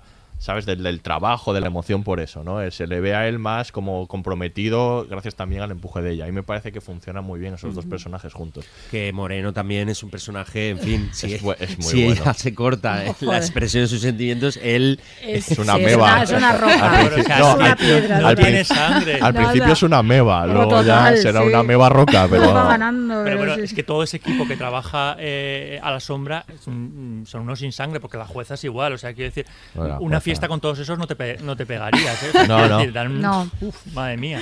uf, dan No, una no, no. pereza. Bueno, hablemos, también de, de otros personajes, ¿no? Ya que hemos hablado de Laia, hablemos también de otros personajes que, que, que destacáis. Que os, ¿Qué personaje, Jimena, qué otros personajes te han interesado? De, bueno, por supuesto, está centrado en Laia y, todo lo, y los seis de los antidisturbios. ¿Qué personajes te, te han gustado especialmente? Uf, eh, creo que, que ellos están fantásticamente bien y, y que son unos actores que, que esos levantan cualquier cosa. Ya pueden tener, o sea, pueden tener un papel de mierda que cada uno de ellos es espectacular. Yo tengo predilección por Raúl Arevalo, Raúl Arevalo y el personaje que realiza. A mí me parece muy enternecedor. O sea, es, es al final cuando, cuando empecé a ver antidisturbios casi buscaba que me cayeran bien los antidisturbios. Entonces buscaba ese personaje como a ver si me puedo justificar, a ver si puedo entenderles, ¿no? Como ahí, un poco ¿no? morboso, porque no, no me iban a caer bien, pero lo iba a intentar. Ujú. y, y a mí el, el personaje me parece muy tierno, la relación que tiene con la familia, Mm. esa tensión que tienen con el suegro en el coche, Sí. con los niños, me parece precioso también porque es eh, acaba cayéndote bien y otra vez te vuelven a meter eh, el puñito de no nos olvidemos de que también tiene problemas de, de violencia como todos que es que. Vaya esa- joyas. Esa, escena con, con los padres, ¿no? De, Sí. Con sus suegros, ¿no? suegros, Y todo sí, es tremenda también. Yo destaco mucho a Hobbit, Hombre, es que. que oh, está espectacular, ese jefe, ¿no? Cansado, castigado, ¿no? Es Tan- que y con ese físico aparte, ese- que, sí, en- que está- que en es- algún momento puede es parecer un perfecto. personaje tan, tan débil, ¿no? Cuando lo ves a él tan Mm. mas- masto- mastodóntico. Pero es que tiene una, eso que llaman una gran humanidad, ¿no? Es decir, eso de- desprende verdad, es que está impresionante. Decía Sorogoyen que él no se imaginaba a otra persona ahí, que piensa que no había otro actor en este momento Sobre todo en el, hacer en el primer personaje. capítulo, en el de la, Sí. el del el- Sí. el- el del desahucio, es impresionante. Sí, no, no, es es, sí, es impresionante, es una exhibición Y- lo que hace. y el, y, el, y el capítulo final con esa escena en la mesa que, que es tremebunda con la faja Ostras, sí, es cuando se la Sí, sí, sí. quita. Oh, Dios no me mío. acordaba. Es complicadísimo de todos modos lo de todos ellos porque podían caer en algún momento en la parodia o en Mm. lo grotesco, en la Mm. exageración. Y yo creo que tienen el punto eh, cogidísimo. O sea, Sí. quiero decir, ahí hay un trabajo de contención eh, tremenda, ¿no? Para que, para que cree lo más creíble posible, Sí. porque es que te los crees a todos. No, y luego cómo estaba rodado, porque contaba también eh, Sorogoyen, por ejemplo, que las escenas en el furgón, que son tan importantes para ver todas las dinámicas entre ellos y tan veraces, claro que estaba dentro del furgón él, porque el director de foto, el, el operador no se podía meter porque era muy grande. Y entonces se metía él mismo porque es mucho más ¿Quién, pequeñito. quién era muy grande? Eh, el propio operador. El, operador, eh, y que se metía Sorogoyen con la cámara porque estaba absolutamente metido ahí debajo, Encajonado. al lado, o sea, con la cámara pegada a los actores y que conseguían ese grado de naturalidad brutal dentro del furgón, que es impresionante, ¿no? Porque eso constru- a- a- yo, yo creo que ahí es un típico caso de, claro, como está tan bien dirigida y tan, y tan bien creada, ¿no? Y con, eh, sabiendo muy bien lo que están contando, creo que es un caso en el cual los actores se refuerzan unos a otros. Yo creo que el grupo no, probablemente cada uno de ellos hace mejor, ya son actores muy buenos en, en- en sí mismos, ¿no? Pero yo creo que ahí se van como reforzando, ¿no? Hay una parte que se nota muchísimo. A mí me gusta mucho el personaje de, de, de Álamo, de Roberto Álamo. Es que Sí, Úbeda, ¿no? Sí. Úbeda. Úbeda. Porque, claro, es que ahí sí que ha cogido al actor y le ha dado la vuelta, ¿no? Porque lo que esperamos de él es un personaje fuerte, ¿no? Un personaje muy ultraviolento. Y aquí es el personaje más frágil. El tipo está en plena depresión, Ah, sí. eh, llora, tiene un ataque de ansiedad. Eh, el actor decía que le agradecía mucho que le hubiera dado ese personaje, porque la tendencia siempre por su físico es a que le dan personajes pues como muy duros y muy rocosos y muy así, ¿no? Y aquí le da la vuelta al personaje, aparte que él es un gran actor y obviamente tiene todos los recursos para representar eso. Almodóvar le dio un papel también. sí, es verdad, que- que horror. le han dado de todo, Sí, pero... sí. No, pero es verdad, por ejemplo, en que Dios nos perdone, claro, tiene ese personaje de policía duro, tal, no sé qué, así como que esperas muy, pues por su físico este tan rotundo, ¿no? Y aquí, por ejemplo, me parece que es- le da mucho la vuelta y está fantástico, fantástico. Llora y no se deja ver porque no, no le pueden ver Hombre, llorar. pero ¿cómo va a llorar Eh, un antidisturbios? Claro, no, no, quiero decir, es verdad que, que, eh, en la policía hay como herramientas, ¿no? Porque él va como para hablar con una especie de psicólogo o psicóloga, eh, pero claro, que no se note Claro, di- claro. directamente. Entonces, quiero decir, cómo intenta huir de, de- de ese mundo, pero es muy complicado. Es que no se puede ¿no? mostrar a cualquier cosa que sea entendida como debilidad y llorar en este tipo de masculinidad es debilidad, ¿no? O, tener una grieta emocional, no estar seguro de lo que estás haciendo, ¿no? Imagínate que va él y tiene el ataque de ansiedad ahí. Es que es imposible, claro. Sí, sí. Pues Yo sí. eché un poco de menos que, que terminaran de resolver que los problemas de, de cada uno, no sé si es de cara a una segunda temporada o qué, pero sí que me, me habría gustado ver por lo menos uno de los de los problemas que tienen, o el, el- el que va a positar, o el de la el que tiene Ah. depresión o tal. Sí, sí que es verdad que con Raúl se resuelve porque ya Mm. está, cambia de trabajo, Sí. pero Sí. sí. que me habría gustado un poquitito más, verles un poquitito más en ese en esos problemas personales. Bueno, Pero yo creo que hubiese sido muy serie eso. Sí, que- Sí, si todos sí, los ¿no? problemas se resuelven, eso en la vida real no pasa. Claro, Quiero decir, eso es en la vida real lo- lo- los Sí, problemas se extienden. ser, y algunos- incluso, spoiler, algunos problemas no se resuelven.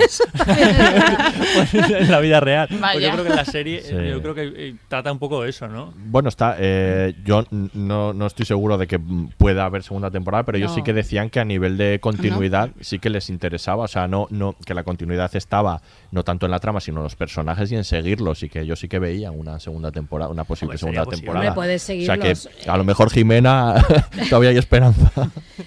Bueno, puedes seguirlos, pero no sé hasta qué punto, porque ya quedaría el personaje de Raúl Arevalo ya está fuera, el de Patrick Criado también, ¿no? Porque ya no bueno, supongo parte que Alaya y, y, y el, y el grupo este Y que alguno está puede volver. Un poco Line of Duty. repartiendo leña en No, Cataluña. uno- Bueno, Con claro, con el este barco de Piolín. El, el barco de Piolín. Es verdad, es verdad. Qué momentazo ese, qué bueno, cómo, Ay, cómo me sí. gusta, porque claro, de pronto estaba leí algunas críticas de la serie un poco desde la, desde la izquierda, ¿no? Planteando que hacía que al fin hacía un cierto blanqueo ¿no? de los antidisturbios, claro, porque son la gente que, que, que, pues que pega a la ciudadanía, que está defendiendo sus derechos, ¿no? evidentemente.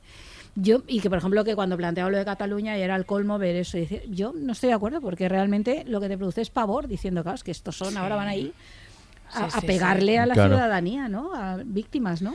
Sí, es que eh, a mí me, me resulta muy, muy difícil quedarme con un personaje, ahora que, estaba, que estábamos destacando cada uno un personaje, eh, porque todos eh, creo que tienen cosas muy, muy atractivas. Y al hilo de lo que comenta Aurea de, de ese final, yo creo que hay una cosa que tanto el personaje de, de, de Laia como el de la unidad de antidisturbios tienen en común que al final em, todos están como, es decir, mm, eh, todos están fastidiados precisamente por ese entramado, por esa corrupción, por Mm. los de arriba, por ese poder inclemente eh, y al final todos eh, ellos en, en un punto salen perdiendo y a mí me parece que, que ese momento final Sí. del barco del piolín es y ahora menudo marrón Efectivamente. es decir Mm. es decir si ya han si ya vienen de una situación Sí. pues mm, ahora te vas a meter Sí, totalmente. todavía en algo más eh, más jodido sí. más jodido todavía. Sí, bueno, sí, pero sí. es un poco la concepción esa que hablábamos de la, de la propia serie. Es que esto es un non- non-stop. O sea, es que siempre va a ser así. O sea, cuando no va a ser un problema de, de los desahucios, va a haber otros problemas a los que se, tiene que, que se tienen que enfrentar como cuerpo policial dentro de esta, de esta, de esta sociedad. Bueno, es que son los mamporreros de ese sistema, esa es su función, ¿no? Se supone que tienen y que ni estar siquiera ahí. pueden huir porque hay que recordar que es que ellos tratan de evitar todo el rato el, el- el- Ujú. el desahucio. O sea, no quieren, no es que no quieran llevar a cabo el desahucio, no quieren llevarlo a cabo en esas condiciones Sí. porque saben que no va a salir del todo bien. Pero es que al final se ven abocados a, a- a- cometerlo de, de esa manera y no saben hacerlo de, de- de otro modo. Bueno, no saben o no tienen los medios o vete tú a saber, ¿no? Exactamente. Bueno, también está la, la otra la otra escena de, de, mm, en la que aparecen en el barrio con el- todos los inmigrantes que también cargan, Sí. eh, que es otra de las escenas de, de violencia de la serie, que también pues eso. ¿no? Y, lo- y bueno, y, por supuesto la de lo- la de los ultras, ¿no? También que Bueno, que ahí se desfogan bien. ahí sí, se, Ahí se se desfogan bien, ahí claro, sale no, toda no, la agresividad esa que han ido acumulando, ¿no? Toda la frustración y demás y mm, se desfogan bien, ¿no? Eh, pegándole a los a los seguidores del equipo, ¿no? Ahí sí, sí. No, yo creo que ahí, eh, no sé, es que es que toda, toda esa, yo creo que eso está muy bien hecho, toda esa explosión de violencia, consigues eh, verla, eh, primero por toda la violencia verbal que hay, esa manera de relacionarse y esa sensación de hoy a presión constante que dices, va, es que claro, van a acabar haciendo algo, seguro, que dice, porque yo puedo, eh, puedes lo interesante de la serie es cómo consigue que, claro, eh, un cuerpo policial que cae muy mal, evidentemente cae muy mal, y esto Sorogoyen y, y Isabel lo comentaban, ¿no? Que caen muy mal, que son los peor considerados, lógicamente, porque básicamente lo que les vemos en las noticias es pegando a la gente. Y pegando a gente que está defendiendo su derecho a la vivienda o cualquier otra cosa, ¿no? A manifestarse. Eh, y claro, aquí sigues, sigues pensando eso, sigues, siguen siendo los mamporreos del sistema y te dan ganas de decirle, búscate otro trabajo, y es que, que, no, no- que no consista en pegarle al personal como tal, ¿no? Pero claro, van siendo eh, puestos como la- el último eslabón, ¿no? De una cadena en la cual el pez grande se come al chico todo el rato y aquí lo que hay es un sistema de corrupción y de poder, de, de- como tal, que necesita gente que pegue. Y ya está, aquellos que están diciendo que el sistema no funciona. Y yo creo que, que por eso la serie, muchas, algunas críticas que han venido de la izquierda en esa parte de blanquear, creo que no son ciertas, porque es que tu sensación final es esa. Y es lo que decía Santi, cuando ves el barco piensas, ahora van a pegarle a estos. Y sabemos lo que ahí pasó, y Ajá. sabemos cómo se pasaron, y sabemos cómo hubo gente herida, y sabemos todo lo que ahí sucedió. Entonces, claro, es, no, es, no es positiva esa imagen nunca de ellos. Por más que puedas entender a estos personajes concretos o entiendas que hay gente que hace este trabajo, llamémoslo trabajo, ¿no? Y solo hay que ver los, los tweets de los antidisturbios que en cuanto salió la serie decían que no reflejaba para nada la Ya. realidad, se pusieron en contra. También hay... Lógico. Sí. Lo entiendo. Bueno, Sí. eh, por, por finalizar un poco con los personajes, eh, creo que hemos comentado un poco todos, no sé si queréis destacar alguno más. Creo que el, el único que, que tiene verdadera presencia que no vamos a hablar es Rosales, que, que es un personaje también que a mí me parece Oh, interes- tío, ¿no? De- Sí, el tío, el tío, el eh, interpretado por David Y interpretado Claro que a mí, también. a mí me parece sí, que es interesante porque bueno, es, un, es un engranaje más, ¿no? Claro, que, nos, claro. que nos lleva hacia el. Villarejo, pero a la vez me parece muy interesante que lo hayan convertido en el tío de uno Sí. de ellos, porque eso da mucho juego luego en la en la trama y en la relación entre ellos, ¿no? Este personaje Claro. también está muy bien, ¿no? Como Hombre, el por- cinismo, ¿no? Y la hipocresía. Pero ¿no? porque yo creo que también mezcla esa idea de lo personal y lo laboral, que está todo el rato mezclada. Hablamos antes de que eh, puede ser, tiene que ser dificilísimo que si tú estás ejerciendo la violencia, no te lleves esa violencia de alguna manera a casa y la agresividad no afecte al resto de tu vida, si estás en un trabajo donde tu función es mostrarla. Eh, y aquí pasa un poco igual, que decir, que el que sea el tío es un hallazgo, yo creo, porque primero porque esas relaciones se dan dentro de la policía, hay muchos padres e hijos, muchos familiares, es muy habitual, ¿no? es un tipo de trabajo que mi padre lo fue, mi tío lo fue y tal, ¿no? Y luego porque contribuye a hacer esa mezcla, él le presta el dinero para la casa, no su bienestar está vinculado a eso, pero ese dinero... Presta el dinero. Sí, ya, efectivamente, por eso... Ahí ya la pistita era, Claro, era claro, importante. y está todo decir- mezclado porque se mezcla lo personal con lo laboral, porque forman parte de lo mismo, porque lo que hace es atrapar a las personas en ese engranaje de forma que no puedan salir, ¿no? Y eso supone para el personaje de, de Alex García el, el estar ya completamente dentro de eso y no poder salir, ¿no? Entonces, yo creo que está muy bien, y aparte que el actor me parece otro, otro de estos actores, ¿no? Eh, soberbios todos, te lo crees completamente, ¿no? Esa, ahí ejerciendo de tío protector y, y corrupto y es impresionante. Da un poquito de agobio, ¿no? Como que no puedes salir de... de- O sea, quiero decir que no hay ninguna manera de huir, ¿no? De, de- de- del sistema corrupto y, y- y violento porque por todos los lados hay, hay como gente que te lo va a bloquear, ¿no? En este, en este caso. Sí, yo creo que es el personaje un poco ese de- de- del enganche, ¿no? Del, del tipo que, que, bueno, que no es, no es especialmente brillante, eh, ni muchísimo menos. De hecho, Mm. bueno, pues eh, se le ve, quiero decir, es un personaje por, com- por cómo se expresa, por cómo actúa. eh, es un tipo así con unas maneras Sí. como bastante toscas, ¿no? Sí. Pero es un poco también el, el espabilado, el que, el que estando ahí El pícaro, sí. el pícaro pues ha conseguido ha conseguido eh, pues forrarse, Medrar. ¿no? y medrar Que le necesiten los de arriba y que necesiten los de abajo, Claro. ¿no? Es el- esos de esos personajes hay un montón. ¿eh? Los que son probablemente los que más hacen funcionar el sistema. Sin estos no funcionaría, pero necesitas todos estos cuerpos intermedios, ¿no? Sí. El conseguidor, el que consigue cosas, ¿no? y luego también claro esa es, eh, esa vinculación con el con el antidisturbios eh, esa- ese vínculo familiar con el personaje de Alexander eh, pues creo que también está bastante traído porque Alexander pues mm, un poco es el prototipo del, del, del ciclao, del, del tipo Sí. que tiene una cara bonita, pero, pero tampoco mm, tampoco tiene mucho no es muy más, listo, ¿no? Decir. Que no es muy espabilado, ¿no? Veía que te, te- te- te da pena cómo decirlo. Y, y está donde está eh, porque eh, en la policía está está su tío, Claro, que porque si no, ¿de qué? Claro. abre paso y decir Dice, no me creo que haya pasado las oposiciones. Este, ¿no? Claro, totalmente, sí, sí. ¿no? Incluso el respeto de sus compañeros muchas veces viene dado porque saben que está tiene un cobijo Sí. más arriba de. Solo para de la él. coña, leyendo, viendo una entrevista con él, dice que se inspiraron en su imagen en la de futbolistas. En la- efectivamente, en la de Cristiano Ronaldo en concreto y la de Sergio Ramos. Le calcaron el peinado y los tatuajes de ambos. Lo digo por- porque esto da muchas pistas de acerca del personaje. eh, futbolistas quién que son es. Difíciles de distinguir, también te Sí, lo sí, digo. efectivamente, ¿no? De todo, pero es todo un modelo de masculinidad triunfante completamente, ¿no? La de estos tipos, ¿no? Yo creo que el personaje está muy bien elegido ahí, ¿no? Sí, El están muy bien caracterizados, Mucho- todo el vestuario, Todo. están fantásticos y los puedes ver perfectamente en la calle paseando cualquier Totalmente, día. totalmente, totalmente. Pero aún así estoy recordando que antes de la escena esta tórrida en el, en el lavabo tiene una conversación con, con Laia eh, porque se han encontrado en la, en la discoteca eh, y él la acusa a ella de, de- de- de clasista, ¿no? Como de Mm. que está yendo allí eh, rebajándose. Sí. Mira, quizás es el, el único momento en el que él, en el que el personaje de Alexander, pues quizás está posicionando un poco más de una manera más, más inteligente, digamos, Sí. eh, criticando a, eh, a Laia por, por su clasismo, ¿no? Y defendiendo un poco su, su valor como, bueno, pues como tipo de... Sí, de barrio. de- Sí, un sí, tipo normal, sí. un tipo de barrio.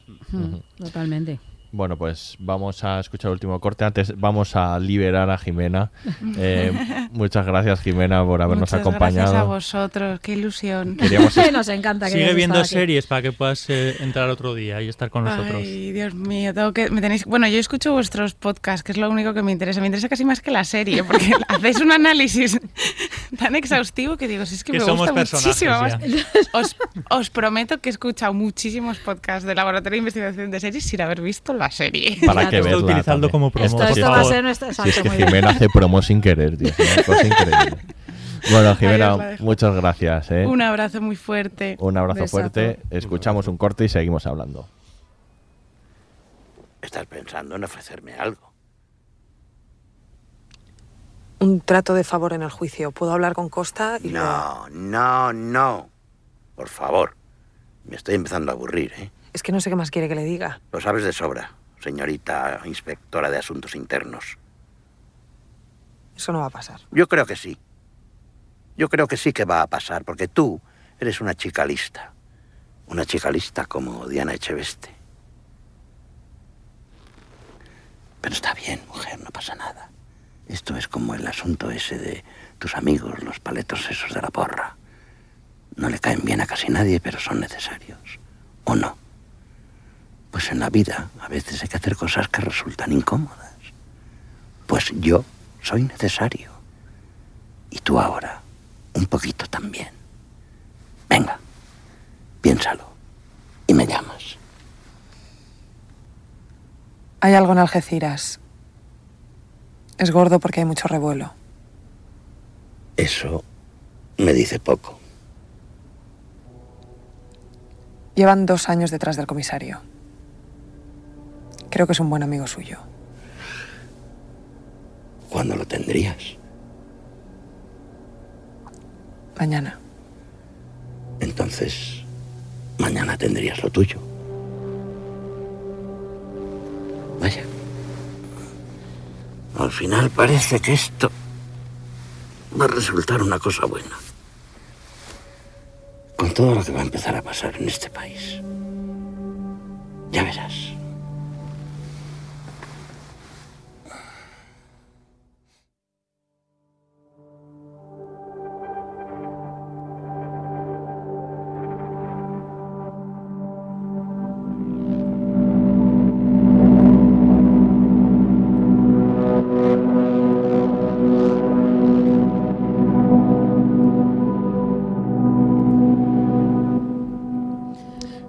Vamos a Estamos culminar después de este, este momento Villarejo y qué asco da este personaje. Impotencia, Está sobre todo, ¿no? Cómo maneja los hilos, No, ¿no? hay mucho Y- asco, la forma, eh, el actor lo hace genial y esa, es pegajoso, es no Esa- está muy expresada esa corrupción pegajosa, tal, Ujú. y cuando dice, estás es tonta, es que es extraordinario. Ujú, Ese tema ahí eh, tan interesante, ¿no? Y, y bueno, no podemos acabar, eh, que ya estamos acabando, sin hablar un poco de cómo está eh, construida, cómo está guionizada, rodada, y cómo es la puesta de escena de esta serie, porque es uno de sus puntos fuertes, Hombre. si no el que más, es, es, es- es tremendo, sobre todo... Empecemos porque merece la pena detenerse un poco en el desahucio, ¿no? De ese primer capítulo potentísimo absolutamente potente, con cámara en mano. Decían ellos que a nivel de rodaje comenzaban y es de- deliberado con gran angular el, Mm. el primer episodio y que se van alejando, ¿no? Sí. En objetivos a medida que avanzan hasta que ya desaparece completamente en los últimos episodios, Sí, ¿no? Cada vez se van alejando más, ¿no? Empiezan muy sí. cerca y se van... Es que es extraordinario. Yo es que creo que no hay manera. Yo creo que cualquiera que vea el primer capítulo tiene que ver el segundo. Es- me parece imposible no sentir esas ganas. Y, y- toda la escena del desahucio, que es larguísima. Y consigue además, comentaba un poco antes, ese milagro de que tú estás todo el rato del lado de los antidisturbios, pues estás en su posición. Y lo cual no dejas de eh, ser consciente de la brutalidad y de la barbaridad y de la indefensión de las víctimas todo el rato, de quiénes son las víctimas y quiénes son los agresores. A mí esto me parece, me parece un ejemplo precioso para poner de verdad de, de cómo se construye el punto de vista en el, en el cine, que muchas veces se tiende a confundir esta idea ¿no? del punto de vista. Y el punto de vista está clarísimo, o sea, la cámara está con ellos, y de hecho está pegada. Hay momentos que he visto momentos del making of y es que el, el cámara está pegándose con todos ahí en medio, ¿no? Es que está rodado la- en un escenario está real. roda- no, está to- todo está rodado en escenarios Claro, eso, reales, hay- ¿no? pero eso hay que decirlo, que no es un escenario Que va, que va, construido, que va. que eso daría opción para que las cámaras se No, no, colocasen una en corrala de verdad. Y entonces ves al cámara ahí metido en toda la refriega, llevado a cara para allá, ¿no? y crea esa sensación de urgencia con el gran angular enorme este, que es brutal. Igual que en la primera secuencia, la de presentación de ella, que claro, la deforma enormemente, ¿no? Y contribuye a esa ahí Mm, sensación claro. tan extraña que sientes, ¿no? Del, sobre el personaje. Pero aquí es que lo del desahucio, aparte que es una escena larguísima, sin música, porque todo el primer capítulo no tiene música. Tiene poca música en general toda la serie, ¿eh? Sí, pero luego va aumentando, es verdad. Y luego el, el músico, por cierto, que no hemos comentado, pero que es excelente. Ujú. Pero el primer capítulo no tiene, toda la potencia está en lo visual y en, el, en la banda sonora original, ¿no? En el ruido Ujú. y las voces, y luego va teniendo más cuando hace falta, ¿no? Eh, y luego es que es eso, eso estás ahí metido con ellos y sin embargo tienes clarísimo quién es la víctima ahí todo el rato, ¿no? Cómo consigue contar eso. A mí me parece un, un tour de force brutal. Este primer capítulo, todo, ¿no?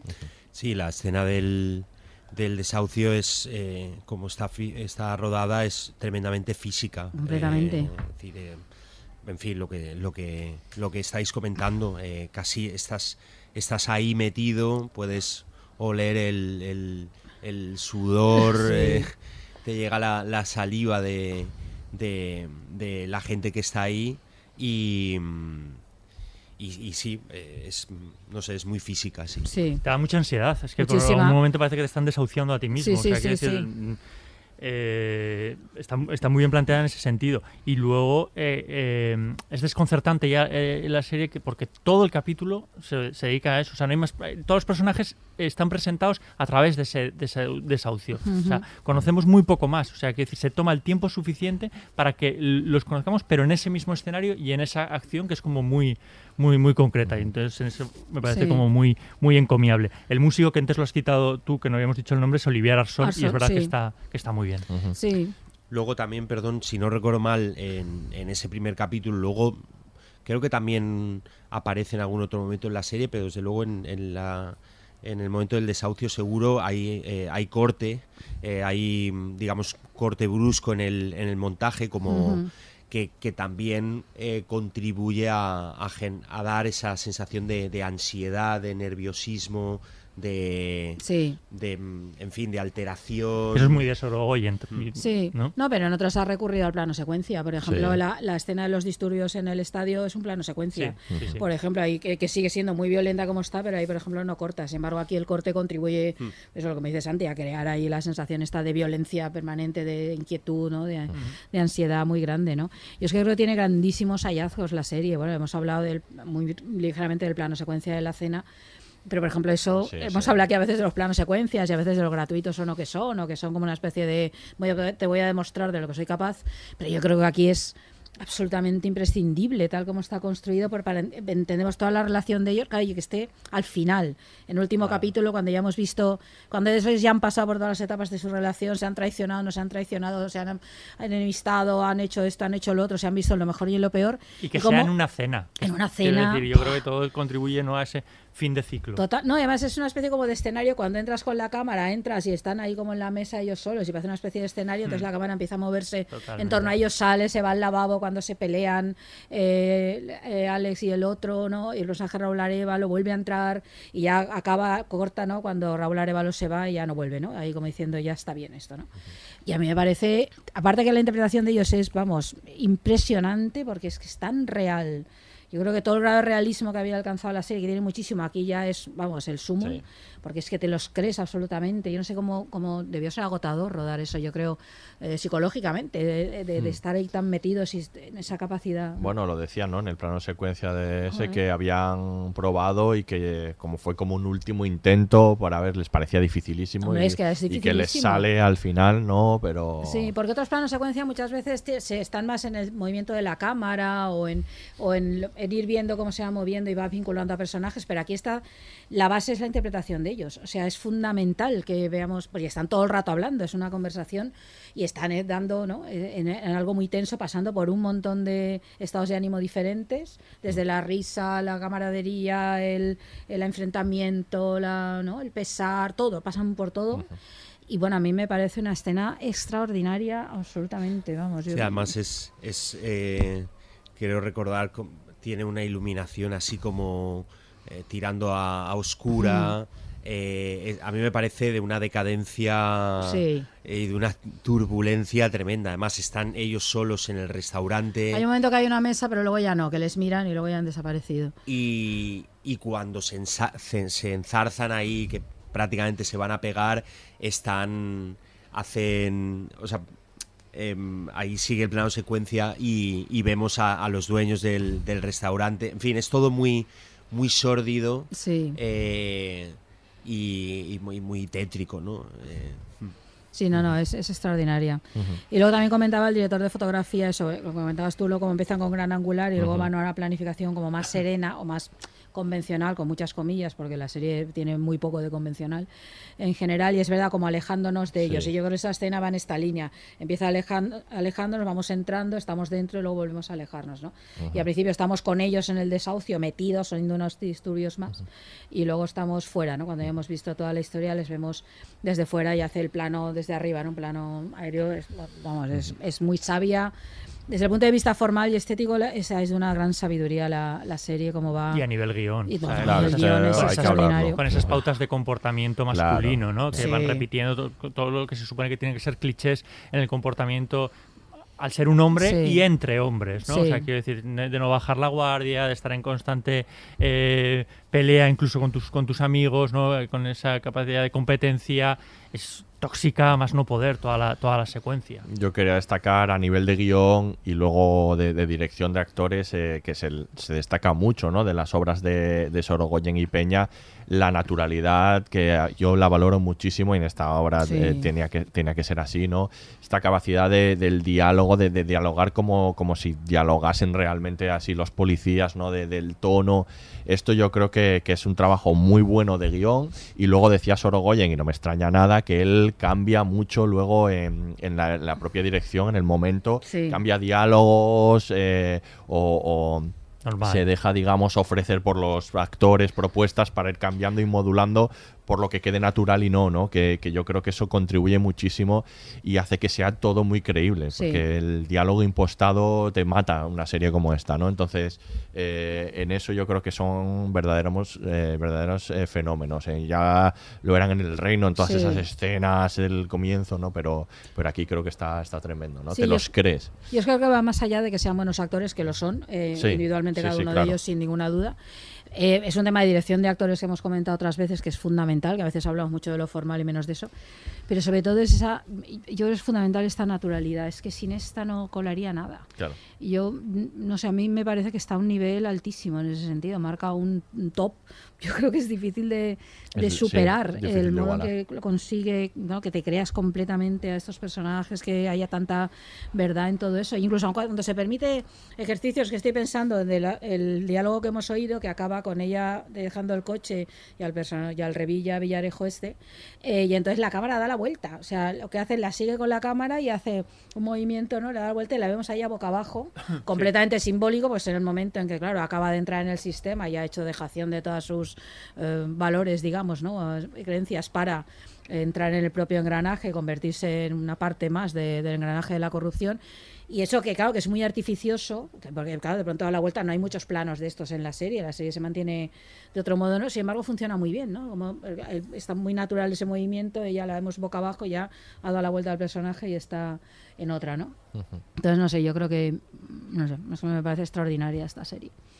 No para ser española, o sea, me parece una serie extraordinaria. Extraordinaria. Sí. Bueno, exacto, no en comparación claro, con ¿no? las otras series españolas. Efectivamente, efectivamente. Ese valor tiene, ¿no? Se, se puede mirar a la cara con cualquier thriller Se y con puede, cualquier se serie, ¿no? Ese, ese es el nivel, ¿no? De la, de la serie. Bueno, pues finalizamos aquí. Santi, muchísimas gracias por habernos acompañado. A vosotras, muchas gracias. Eh, Miquel y Aurea, nos veremos todavía, ¿no? En Sí. alguno más. Sí, sí, nos veremos. Espero más. que a- habría terminado herida en este podcast, hay que contarlo, ¿eh? aunque que es todo con thriller, Sí, pero es que ella se sí. está, se está desangrando. Sí, Ahí lo dejo. No sé qué me ha pasado, ha sido para entrar en, en- en Para situación. entrar en situación de antidisturbios, ¿no? Un poco de violencia. Seguimos. Muy bien, pues aquí se despide el Laboratorio de Investigación de Series, el único podcast seriéfilo que juega al trivial pero sin enfadarse. Hasta la próxima.